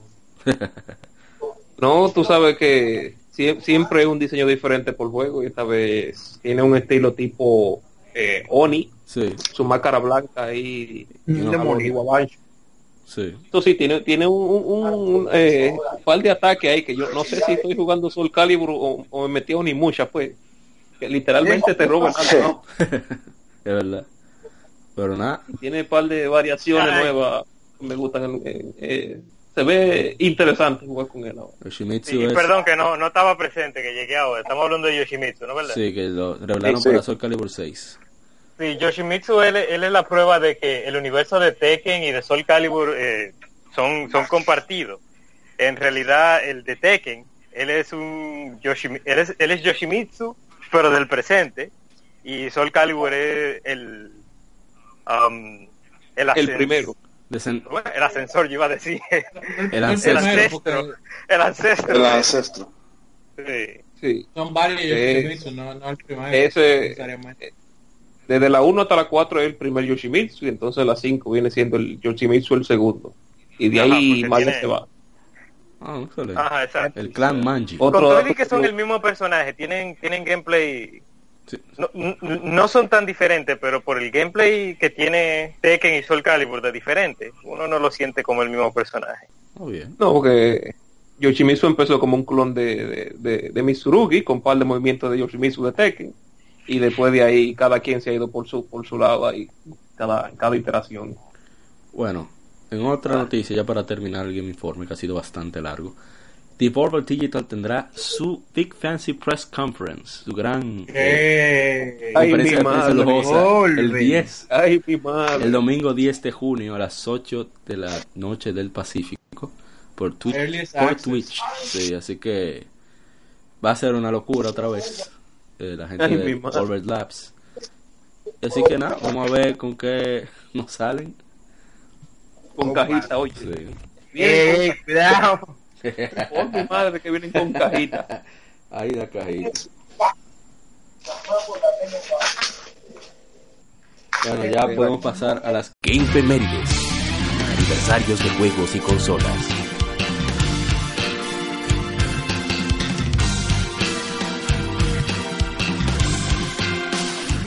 Infemérides rápidamente, que no son tantos juegos. no, Y que hace 22 años se lanzó Super Mario RPG, un RPG desarrollado por Square, ahora Square Enix, y publicado por Nintendo para el Super Nintendo. Eh, Nintendo portó el juego con diferencias menores a la consola virtual de Wii en 2008 y a la de Wii en 2018. Nintendo relanzó su primer RPG en 2017 como parte del Super NES Classic Edition.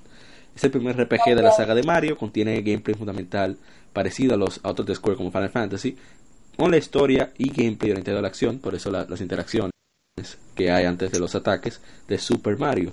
Eh, la historia se enfoca en Mario y su grupo mientras tratan de eliminar al antagonista principal Smite- Smithy. Smithy ha robado las siete piezas del Star Road, en donde todos los deseos de los habitantes del mundo se convierten en Wish Stars o estrellas del deseo. Mario debe volver estas piezas para que esos deseos puedan cumplirse. Luego presenta cinco personajes jugables. Eh, Super Mario RPG fue dirigido por Yoshihiro Maekawa y Shichiro Fujioka producido por nada más y nada menos que Shigeru Miyamoto. Yoko Shimomura, la compositora de, Street Fighter y, Kingdom Hearts, fue la quien compuso la banda sonora para este juego. Eh, no, me parece es un juego que sorprendió bastante cuando salió, creo que fue hace 22 años, o sea que fue en 96, ya con el, con el 64 ahí mismo, a punto de salir. Y se ve, todavía hoy se juega y se ve increíble. Sí que, eh, yo había leído por ahí que había como un tirijala durante el desarrollo con la gente de Nintendo y Square.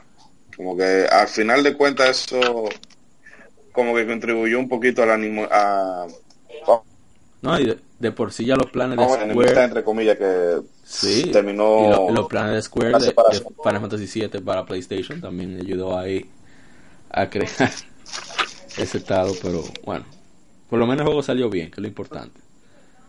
Yo escuché unos chimecitos Sí. ahí que, que en los tiempos del 64, después de Final Fantasy VII, eh, este señor, el, pre- el predecesor de, de, de Iwata, Hiroshi Yamauchi, Yamauchi, le dijo que si no desarrolla para nosotros, se pueden ir para el no, carajo. eh, no, ellos, se puede, no, no, si, si no salen aquí, aquí, exclusivamente aquí, entonces ellos que no hasta tuvieron que mudarse de edificio, tengo entendido, porque compartían edificio. Se mudaron a uno que quedaba junto con Disney, de ahí vino, vino Hearts, etcétera, etcétera. Pero pasando a otro juego, eh, hace 17 años se lanza en América The Legend of Zelda, Oracle of Ages y Oracle of Seasons, dos juegos de acción-aventura con elementos RPG desarrollado por Flagship, una subsidiaria de Capcom, y publicado por Nintendo para el Game Boy Color. Fue lanzado para la consola virtual del 3DS en 2013. El jugador controla, por supuesto, a Link, de una perspectiva clásica de arriba, al estilo de Link's Awakening. En Seasons, la Trifuerza transporta a Link a la tierra de Holodrum, donde ve a Onyx secuestrar a Dean, el oráculo de las estaciones. En Ages, la Trifuerza transporta a Link a la Brina, donde Baron posee a Nairu. La trama principal es revelada cuando el jugador termina ambos juegos y se pasa la, la información por cable Link o por una clave. Link está armado con una espada y escudo, así como una variedad de armas y objetos para matar enemigos y resolver acertijos. En Oracle of Seasons se controla el cetro de las estaciones, permite controlar las estaciones de Holodrum, y la arpa de los tiempos en, Oracle of Ages permite viajar en el tiempo en la brina. Eh, hay que pasar ocho, conseguir ocho esencias de la naturaleza en Seasons, ocho esencias del tiempo en Ages, así que son ocho templos bastante incómodos, sobre todo en Ages. Eh, con muy buena dificultad, el guion es bastante decente, la música, la partitura, por lo menos, el audio es debatible. Es decente, aunque mucha gente también se, cri- se, se quejó porque había unas cuantas fallas en el audio. Eh, después de experimentar con Portal Legend of Zelda original de Game Boy Color, el equipo de Flagship, supervisado por Yoshiki Okamoto, comenzaron a desarrollar tres juegos de Zelda interconectados que pudieran jugarse en cualquier orden. La complejidad de este sistema llevó a que el equipo cancelara uno de los juegos. Ambos juegos vendieron cerca de 8 millones de unidades. Los críticos alabaron el gameplay y los diseños coloridos y la calidad gráfica, pero criticaron la inconsistente calidad del audio. Ese juego a mí me fascinó, la Oracle of Ages. Una dificultad hija de su madre, bastante buena. Ahora pasemos al siguiente, que es Guilty Gear, que salió hace 20 años para el primer PlayStation. Eh, fue muy laureado por nivel de producción, la- las visuales, eh, tenía 10 participantes, en perdón, 10 participantes de un torneo de, eh, para permitir la selección del líder de los Gears. Los Gears son unas armas bioorgánicas que se llaman así y son enfrentamientos de uno contra uno, una configuración principal de cuatro botones. Así que tuvo influencias de mucho anime, de Street Fighter, etcétera, etcétera, etcétera. Heaven or Hell. Y de- Hey, tenemos que muchas- sacar al creador de ese juego, Es el que tipo un bacano. Él diseñó el gameplay, diseñó los personajes, escribió la música. Hizo su música, exacto. El pana Y hizo le dio- todo. Y le dio voz a uno de los personajes. A, a Soul Bad Guy, sí. Eso. un todólogo, un, un Sí. Kojima de la vida. no durmió durante el desarrollo de ese juego, porque Un miente. Kojima de la vida. No, Kojima nunca Sí. se cansa. Las Y bandas tú, yo- sonoras de las Guilty Gear todavía son Sí, muy deliciosas. bueno. Sí. Otro juego que Súper re- iba a decir, Kevin. es súper recomendable, ya. Ah, sí. Eh, hace 12 años se lanza New, New Super Mario Brothers. Es parte de la serie de Super Mario, es para Nintendo 10, fue un, un resurgir de los juegos de Mario en 2D. Eh, es lo mismo de siempre, se llevan a Peach, eh, esta vez es Bowser Jr. Y eh, le fue bastante bien ese juego mejor vendido de 3DS con 31 millones de unidades vendidas. 10. General Sí, ya lo sabe. Pero el éxito fue tan grande que llevó una línea de secuelas eh, muy repetitivas que fueron para Wii, 3DS y Wii U. Pero el juego es genial, o sea, tiene una, una dificultad muy equilibrada.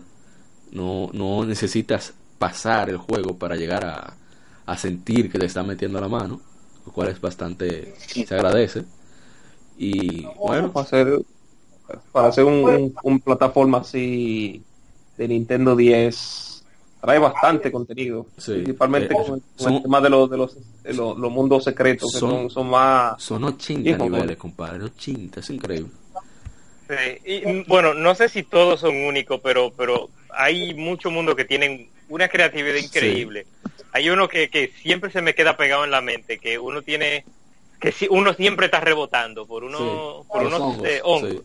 Y me gusta mucho Sí, que eso- el ritmo es muy importante. O sea, los personajes cambian de dirección cuando su- suena cierto instrumento. ¡Pam!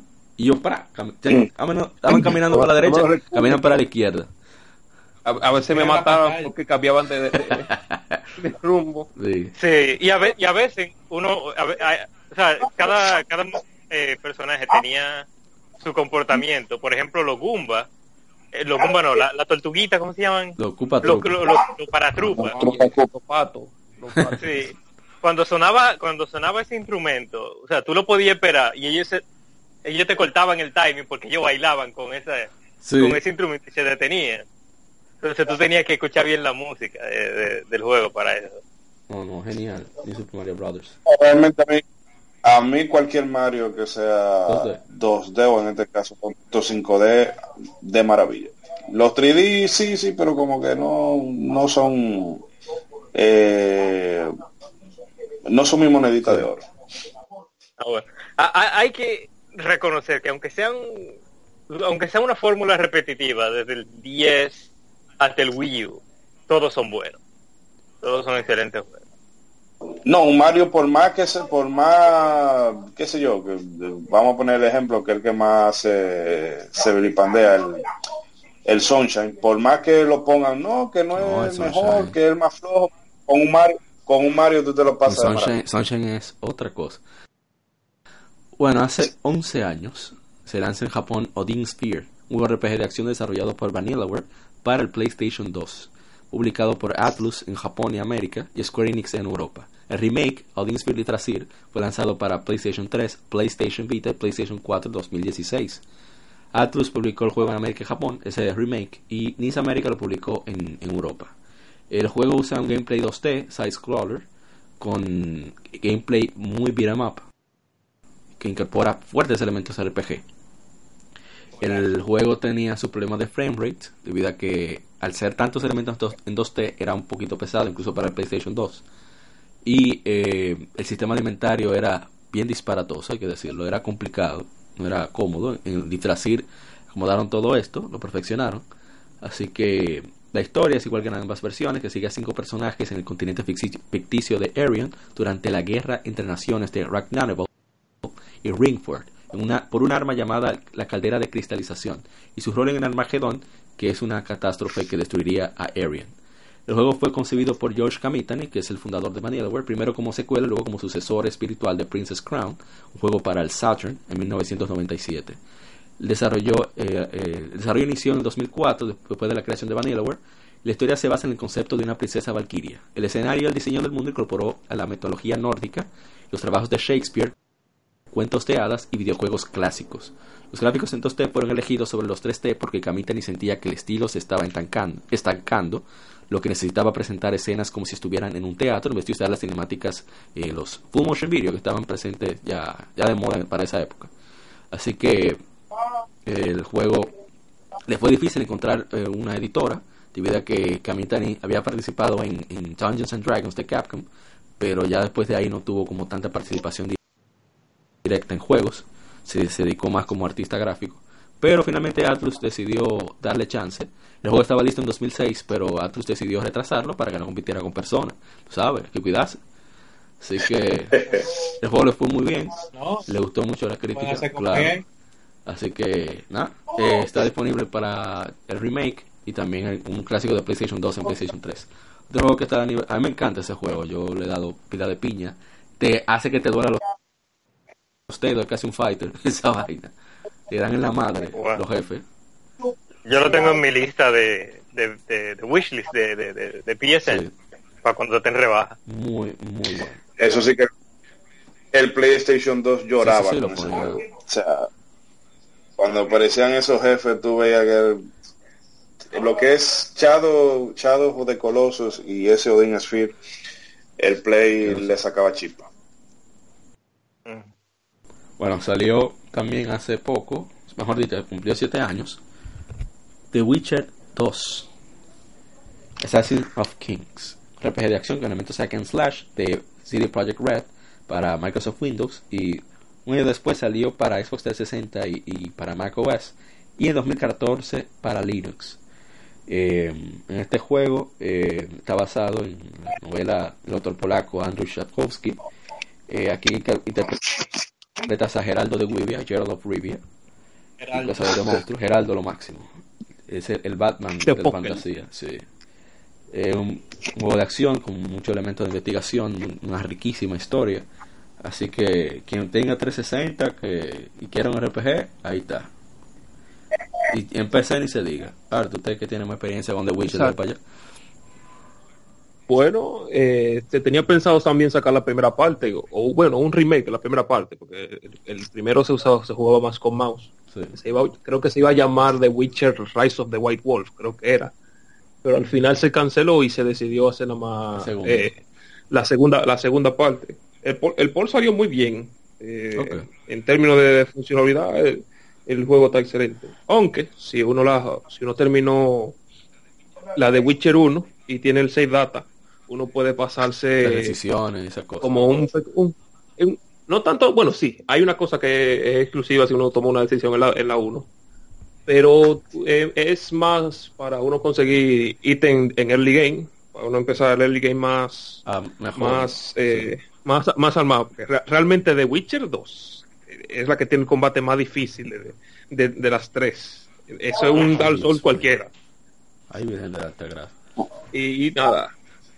Realmente Entonces tú estás diciendo pero en sí no, no, no se necesita tanto saber de lo, de lo que pasó en The Witcher 1. Ok. Así que, entonces pueden darle es el Dark Souls polaco. Sí. sí, podemos decir que es un Dark Souls polaco, porque mira, hay que ser creativo con el, te- el tema de, Y- de, las, y con- de las, las con- armas y para matar monstruos, las armas de matar gente. Eh, hace 8 años se lanza Red Dead Redemption para PlayStation 3 y Xbox 360.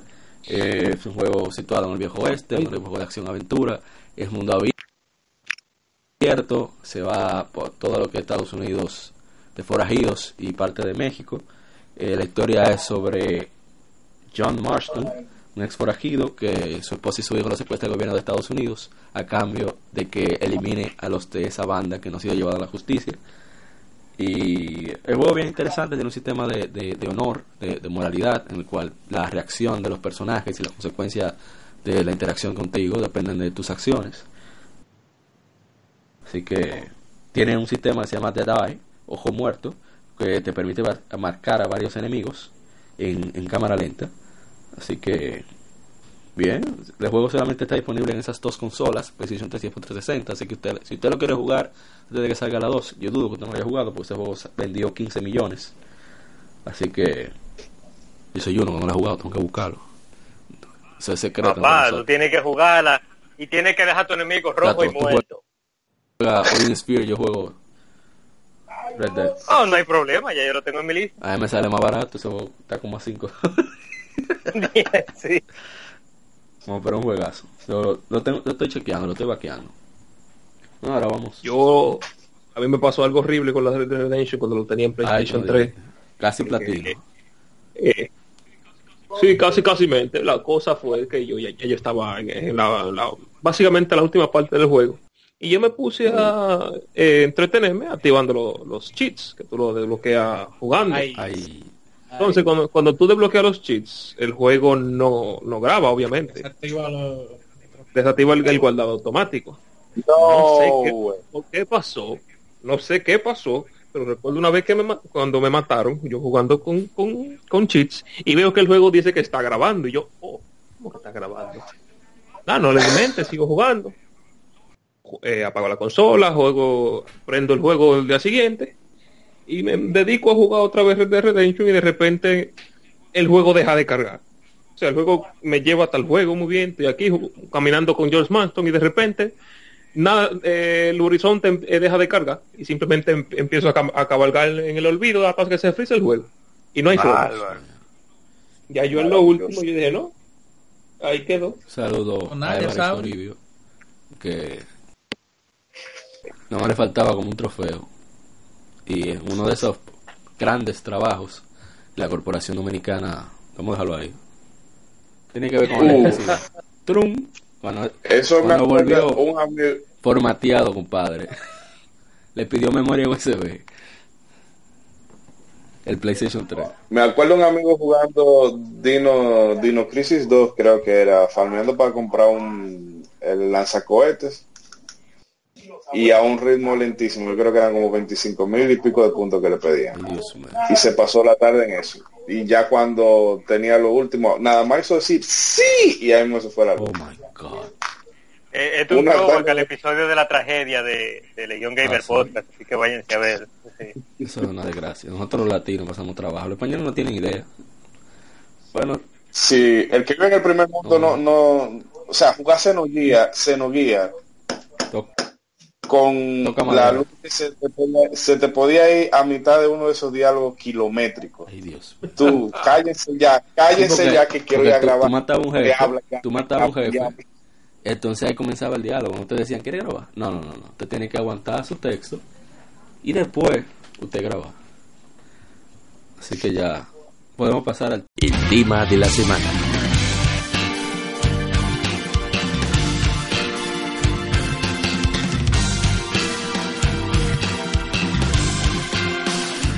Tema de la semana.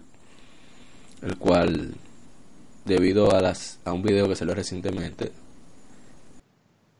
Ebb and Flow, que habla sobre desarrolladores japoneses, qué está sucediendo con ellos, que se ha visto una, una especie de resurgir desde hace unos años, y también de un articulito que publicamos llamado La Japonofobia en el Gaming, que la generación pasada vimos un bajón en, en los títulos japoneses, sobre todo la percepción que había con respecto a estos.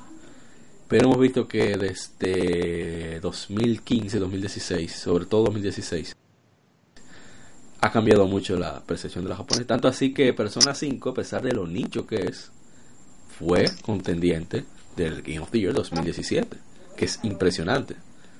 Y The Legend of Zelda, eh, Breath of the Wild, juego super japonés.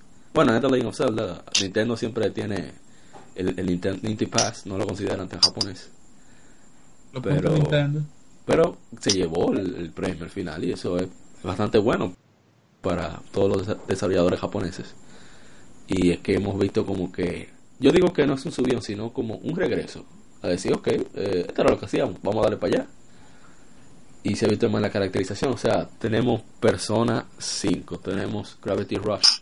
Quizá no le fue tan bien en venta a Gravity Rush 2, pero la gente que lo ha jugado ha quedado maravillada. Eh, tenemos que más. La misma Odin Sphere le ha ido bastante Nier. bien. Ni era Automata, que se diga que llevaba por, por casi 3 millones. Y la serie Yakuza, que él- yo creo que es uno de los juegos más japoneses que hay. Y a la serie Yakuza le ha ido súper bien. en- desde Yakuza 0, que lanzaron para PlayStation 4, o el mismo Nioh, que es prácticamente, bueno, eh, Dark Souls, a pesar de todo la- su sistema bien japonés, su caracterización eh, visual siempre ha sido bien occidental, bien, ¿cómo le llaman ese tipo de Medieval. medieval? na- Medieval. Era Medieval, middle o high Ah, fantasy. Exacto. Entonces, Nioh, que es bien, bien japonés, debido a que se eh, produce ya en medio de, de cuando inicia el shogunado, es previo al shogunado, Ieyasu Tokugawa, eh, de ha ido también súper bien aquí en Occidente, y es precisamente eso. Eh, y en ese video hablan varios creadores dicen de eso. Fue que nos dimos cuenta de que ah, el, el, director de Resident Evil 7, que fue eh, uno de los creadores de Tenchu, dice bueno, yo estaba, una vez tuvimos la oportunidad de trabajar con Ubisoft. Entonces, yo do- doy una, una pauta y, y les indico que hagan tal cosa, porque así eh, se siente más característico y, propicio para los occidentales. Y la gente de Ubisoft me dijeron, pero ¿para qué tú estás diciendo eso? No, pero eso es para que venda más en Occidente. No, pero tú eres japonés. o sea, ¿Para qué tú vas a perder el chance de hacer algo que nada más tú puedes hacer y, hacer algo que ya todo el mundo hace de este lado? Eso no tiene sentido. Le dijo, oh, pero qué bien. Y Monster Hunter World ha acabado con medio mundo, que nadie lo esperaba. Y lo que y no la- hicieron nada, o sea, quizá algunos detallitos de, de- para facilitarle un poco más a nosotros los occidentales, pero sigue siendo Monster Había mucho, Sí, había muchos cambios que eran necesarios que se tenían que hacer en ese exactamente. juego. Hicieron los cambios necesarios, no, no simplemente. Y tengo gente de confianza que juega mucho Monster Hunter y realmente no tienen quejas sobre los cambios que han hecho. Así que yo confío en ellos. No, pero aquí Ellos está- saben quién es. Aquí está no Manuel. sino lo contrario. Toda, toda esa gente agradece, ah, yo que juego Monster Hunter agradezco los cambios que se hicieron, porque eran necesarios, eran cosas que estábamos pidiendo. Pero aquí, aquí está Manuel que puede corroborar. Eso es un cambio bienvenido. Eh, upgrade a los sistemas en vez de cambiarlo completo. Siempre es bienvenido. La Exacto. única queja que yo tengo de la World es la falta de monstruos, pero eh, están trabajando Imagínate. paulatinamente en eso. Fue, fue un cambio del engine de PlayStation 2 a uno de cero. De 12 años de copy-paste, Exacto. dilo bien. No, no, yo no quiero meterme en lío, tienes que decirlo tú. No, No, bueno, ya que me diste la palabra, yo, APA me conoce, nos conocemos de hace un buen tiempo, Yes. yo tenía 15 años. Yo, desde que estábamos en esos foros, siempre abogado por los juegos De lo japoneses, Japanese Master Race. yes. Este, realmente no es por echar de menos juegos eh, occidentales, pero eh, es una cosa que ya quiero entrar a los conceptos que tiene el video, que es la filosofía de desarrollo de, de, de juegos de, de Oriente y Occidente. Los japoneses, lo primero que te dicen es por qué este juego va a ser divertido, Exacto. qué tiene mi juego japonés, eh, perdón, qué tiene mi juego de bueno, porque la gente va a querer jugar esto.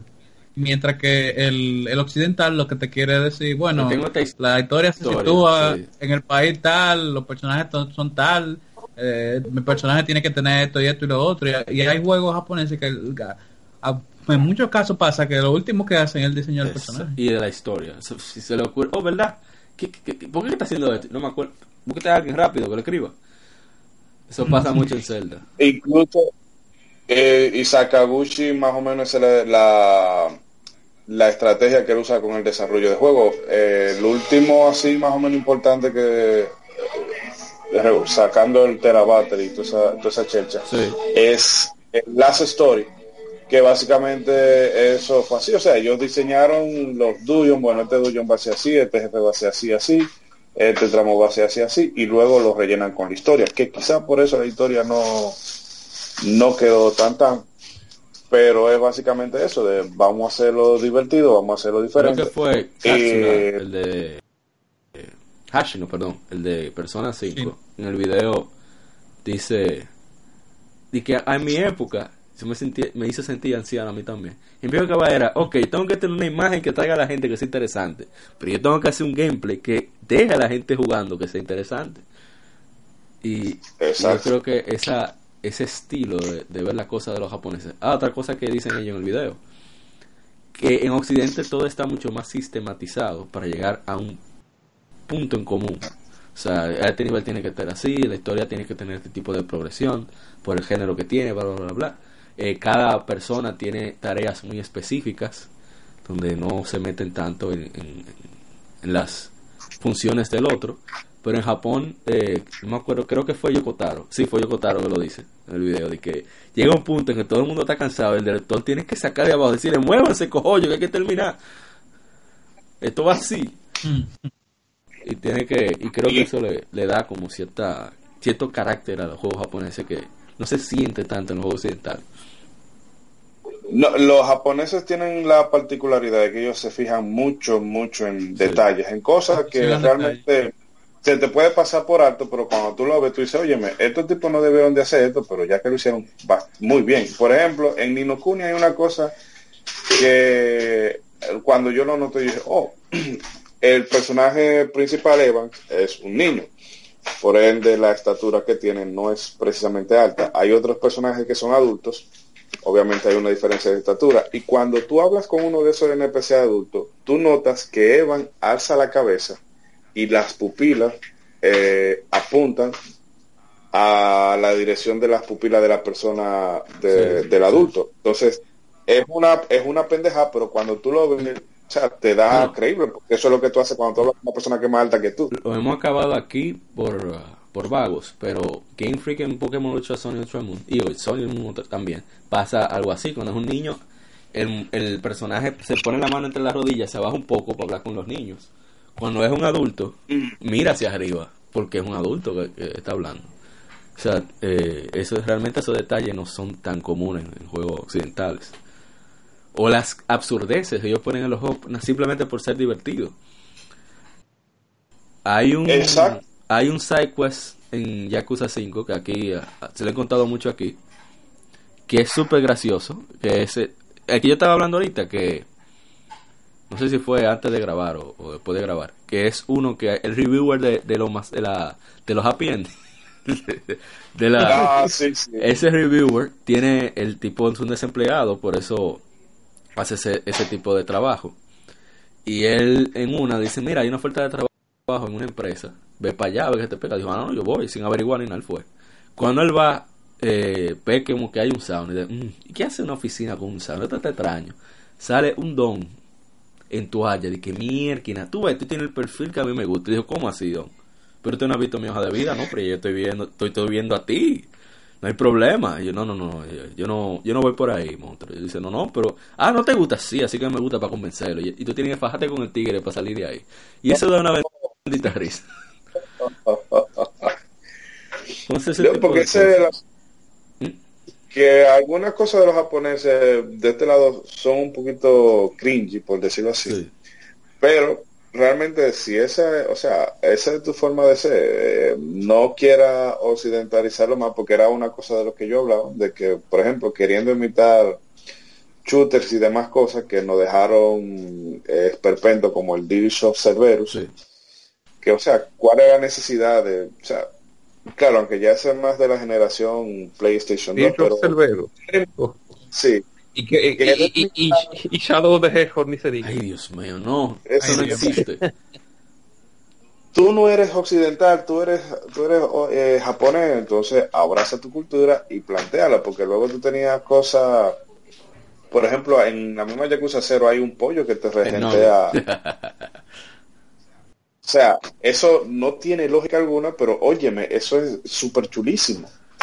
Entonces, ese es el tema de, esta es mi cultura, esta es mi filosofía, abrázala. Los occidentales, para alguna, para lo bueno y para lo malo, somos más de eh, racionales, De siempre guion, de querer buscar lógica, Siempre de guion, muy, Sí. muy visuales. todo estructurado. Que eso está bien. Pero esa, pero esa es, nuestra- visión, ustedes deben de tener la de ustedes. Sí, y, yo creo que ahora con este pool que hay PlayStation 4, esa facilidad también de, de- PlayStation 4 para llevar a PC, ha hecho que también se expanda más el alcance de los juegos japoneses. Por ejemplo, Nino Kuni, nosotros veíamos, Nino Kuni 2, perdón, veíamos que las ventas físicas estaban como más o menos, pero después nos dimos cuenta que están las ventas digitales en el mismo PlayStation 4, también en PC, y le ha ido súper bien a Nino Kuni.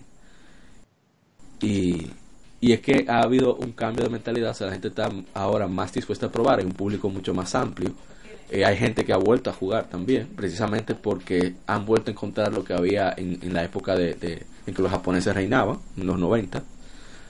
Y, y ha sido un cambio realmente muy positivo. Claro, eh, va a haber sus cosas súper extrañas, súper cringy, citando ahí los lo, los Neptunia del teatro, que yo no sé cómo llegan físico aquí. Pero, Ey, Oye. ey, ey. ¿qué? ¿Cuál es tu Yo- problema? yo- Ese gameplay sólido. Ujú. Sí, hasta puedes jugar con una mano. Dios mío. Están diseñados para no, jugarse con no. una más. Y yo no puedo hablar, se cabra. Pues sí. Mm. Eh, Pues sí. No, es el, y otra cosa que en lo que los japoneses le llevan la milla a Occidente es en el apartado artístico. ah, sí. O sea, los japoneses, ok, yo no tengo un presupuesto de 200 millones de dólares para hacerte un juego hiperrealista que cuando tú lo veas me, saga, me, me sangre los ojos.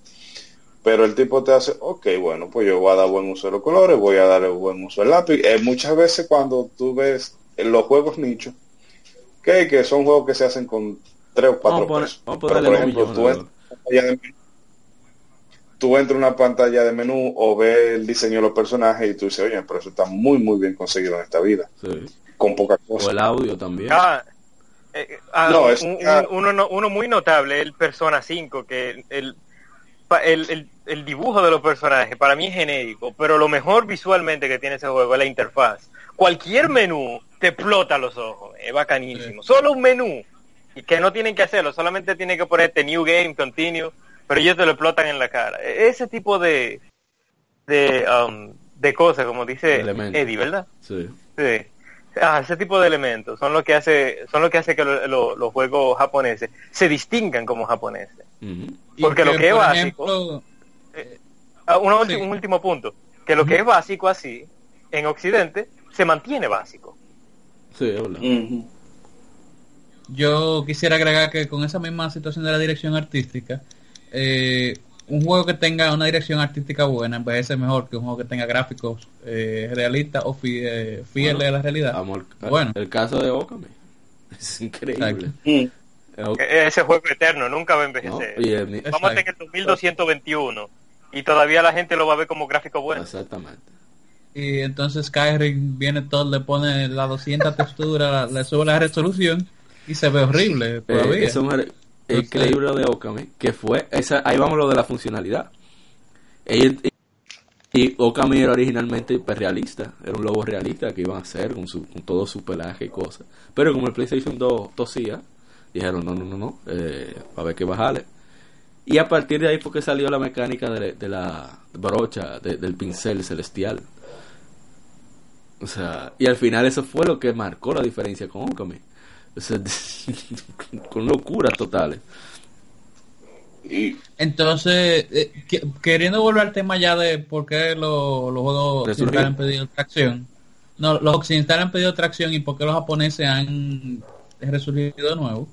Eh, es por el hecho de las prácticas comerciales. Eh, Ah, sí. Los juegos occidentales, el departamento de marketing tiene voz y voto ahora como hace- eh, en, en cuanto al desarrollo del juego. Eh, cuando antes eso ni se pensaba. El departamento de marketing se tenía que bandear después que el Claro, juego sí, estaba hecho. Esto, es Ahora- lo que, esto es lo que hay. Ok, así que hay que venderlo. Ah, ahora no. Esto es lo que hay, así que hay que hacerlo para venderlo. Exacto, va- vamos a monetizarlo así y ya la gente, no todo el mundo, porque hay gente que obviamente sigue comprando su cajita, pero la gente está harta de la cajita, la gente está harta de los juegos completos con DLC día 1, que también lo hacen los japoneses, pero por lo menos... No tan fuerte así como. Exacto, tú no te sientes tan engañado a sesión de Capcom. ¿no? Y, hay, que, Eh, pero- hay que darle su. y está aprendiendo aparentemente. Sí, ¿no? Y que, que está demostrado con Monster Hunter World. Parte del éxito de Monster Hunter World fue muy por el boca a boca. Ellos no gastaron tanto en publicidad. Y, y fue que un youtuber puso eso, saludo a Bernis, que estaba jugando Monster Hunter World, le pasaron el review, el review code, y el tigre estaba, loco, ¿y esa espada tan dura? ¿Y, esa armadura? ¿Qué es lo que? No, eso yo la conseguí. Ajá, ¿y cuánto tú pagaste? Pagar. No, no, pues yo maté a tal monstruo. Me salió tal vaina, y así yo hice esa armadura. Y la espada fue matando a tal monstruo. ¿Qué? ¿Tú no diste mi peso? No, no, y tuve que fajarme a conseguir. Dijo, oh my god. esto es la utopía, esto es el paraíso. Y el pana dijo, pero es que esto siempre ha sido así, ¿de qué tú estás hablando? Entonces, esa ha sido la diferencia con, con, con Monster Hunter, le ha ayudado bastante. Eh, el daño que han hecho Destiny 2 eh, y compañía, Dios mío. que Star Ah, Wars. está bueno y se diga, Ah, la Battlefront 2. que yo lo, que yo lo repito aquí. eh, quédate con quien juega Destiny 2, porque si le aguanta toda su vagabundería a Bungie, te la va a aguantar a ti. Diablos. Diablo. Ya, ni yo, ni Emanuel. Pues también.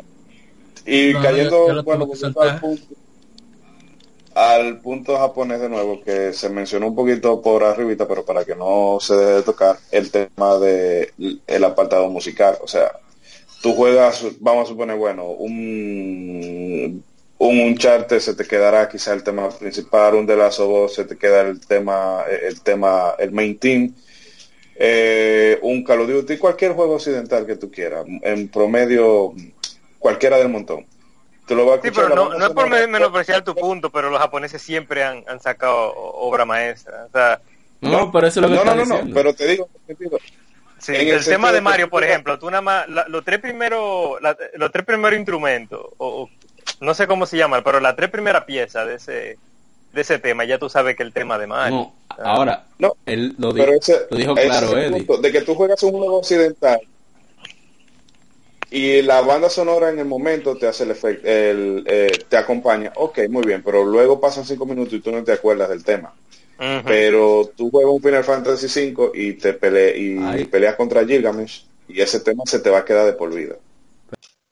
Pero ese de Clash- Yo, toda- yo todavía, todavía yo toda la noche pongo The Devil Company a dormir.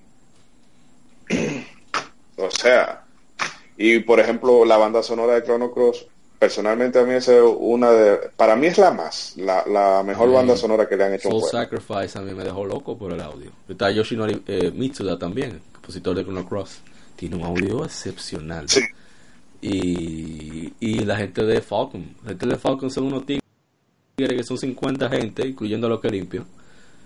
Y te hacen un juego con contenido bestial de más de 100 horas y con más de 4 discos de banda sonora. Porque es increíble, o sea, son como que Eh. son muy detallistas con la emoción que quieren transmitir y no solamente para rellenar. Y, y eso y, y eso hace la diferencia en el juego. Bueno, Una buena banda sonora, un juego de 7 te lo puede volver un 9 fácilmente. bueno, ni el autómata, por, bueno, ni el autómata es bueno entero, pero eh, la música de Nier Automata. Hable ahí, Emanuel, expláyese. No, es- Si tú supieras que yo todavía no lo he jugado, me toca ahora. Oh my god, qué sacrilegio. Un hombre que prende Pero sí oí el soundtrack porque Karma, Karma me lo ha pasado. Entonces, un amigo me lo ha pasado. Ey, Este, Karma, ¿cuándo no viene para acá, Karma? Sí que sí. eh, próximamente, no sé. Coming habla soon. pues sí, y no, y el soundtrack estuvo bien chulo. A mí, generalmente, yo quería que ganara el de personas, porque obviamente era el que tenía más experiencia. Porque así jugué personas cuando al momento de que lo habían en los Game Awards, Sí.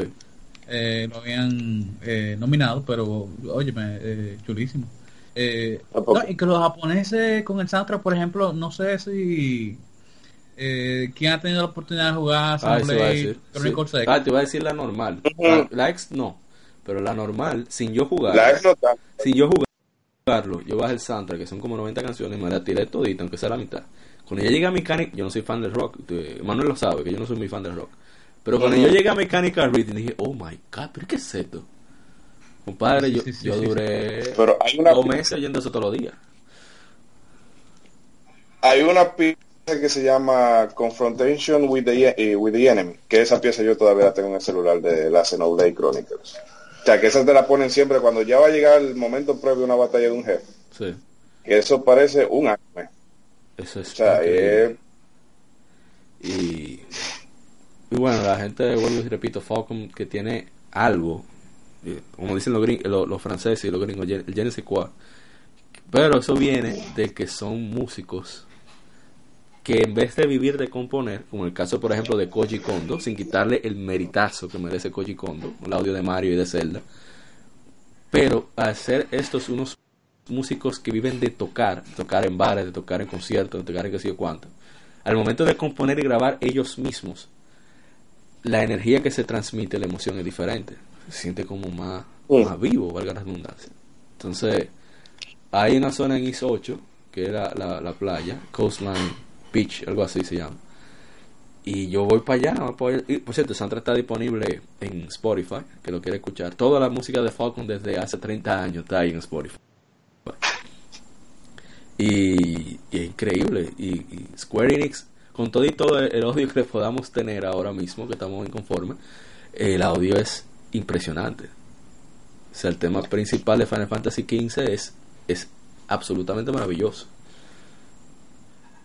Eh, ya que tú mencionaste Square, yo entiendo que... La banda sonora del Final Fantasy XV, pues, le puedes- tú le puedes criticar todo, pero banda- la banda sonora, eso Sí. es calidad Sí. 1A. La de los Summon es mi favorita. Eh, yo entiendo Sí. que eh, Square ha sido de los developers que no ha resurgido porque se ha querido... No ha... Exacto, después que se occidentalizó, ya para, para los finales de Play 2, inicio de Play 3, no ha, no ha querido echar para atrás. Por suerte, Eh, por suerte nos quedan todavía de la gente como Yuji Horii con Dragon Quest, que no se ha dejado manchar por ese afán de occidentalización. Cuarto. Hombre inteligente. Eh, y no, yo realmente siempre... Yo primero, bueno, yo tengo una frase también aparte que ha pasado, eh, que los franceses no lo deberían dejar ese juego. Ay, pero prueba Shines, loco. Juega, juega Shines, fuera de coro.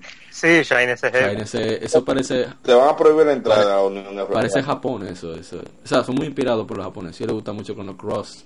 Sí, y es lo que me encuentro extraño. El anime es una cosa grandísima en Francia. Yo no sé cómo hacen unos juegos tan malos si, le- si, si son tan huevos. Ah, porque son, son, son desarrolladores que no son tan vivos. Digo yo. A- Al, altitaje. Sí. Ah, de lo mío, esa es mi frase. El artitaje que tiene. No, y la, y la, ¿No? la, la, la, la palabra eh, ¿cómo es? artist. O sea, de, de- de cuando un, un artista es loco viejo, la palabra que, que le quieren poner en inglés es ¿Y quiere? artist. No, o autor, Ah, sí, auteur en francés. Sí. Auteur. Un auteur. Pero es que Un no. maldito loco, el juego aburrido. Mira, que yo estoy de acuerdo a veces que te salgan de la línea, a veces que hagan lo que quieran hacer y por eso resultan con esos juegos. Sobre todo Camilla, pues res- resulta con juegazos como Camilla, como Bayonetta y cosas así, porque hace lo que le da la gana. Eso está bien. Pero a veces como que también hay que frenarse y decir, no, no, espérate, vamos a ver qué es lo que la gente quiere para dárselo. Porque el juego es divertido, porque la gente Exacto. quiere jugar mi juego. Porque es un juego y no una película de diatre, pero Dios mío, Ey, no, pero exacto. ¿Cuáles los puñales, señores? pero Dios mío. No, yo no. A mí me traje Ahora, hay, hay su, su par de desarrolladores occidentales que tienen muy fuerte influencia japonesa directa. El caso de un juego que a ti no te gusta, pero a mí me encanta, de Naughty Dog. Eh, la serie de tanto de Jack and Daxter como de Uncharted. Quien hizo el gameplay fue Hirokazu, ay Dios mío, Yasuhara, que fue uno de los co-creadores de Sonic. Y el tigre Eh, es un duro dise- diseñando gameplay, diseñando niveles. Ahora le está trabajando en, en Nintendo Software Technologies, allá en Nintendo of America. Yo no sé qué es lo que está haciendo, pero él está haciendo algo para allá. Ojalá y, y nos enseñen algo pronto. Que verdad. Está bien que one, pero no the three. Che. No, tiene que... Entonces, nada, yo creo que... Lástima que Miguel no ha podido llegar todavía. Pero que Japón yo creo que está bien encaminado ya. Ya saben que no tienen que ponerse a estar inventando. Que, o sea, eh, dejar de ser ellos mismos. Por cierto, viene, viene Catherine por ahí. Otra vez. Mm. Pero secuela o port. No, Eh, eh, port Un enhanced. remaster. Sí, va a tener un, un asunto nuevo. Va a salir para PlayStation Vita, y PlayStation 4 y no sé si PC también. Ah, mira, eh, ya que tú mencionas a Catherine, eso es otra cosa, que lo- los japoneses no tienen miedo de ser excéntricos en los juegos. Sí. Entonces, si tú quieres sacar una, una historia de amor sobre dos mujeres que tienen el mismo nombre, o sea, sobre tú tratando de mangar dos mujeres que tienen el mismo nombre, pero un juego de un juego de puzzle, no un juego de cita. Eh, tú lo puedes sacar en Japón. ¿Qué? O sea, tú le das ese ¿Qué? pitch a un, a un Que- que esas son las cosas de los japoneses que a mí a veces me gustaría que los occidentalicieran. que no todos los juegos tienen que tener decisiones que afecten la historia.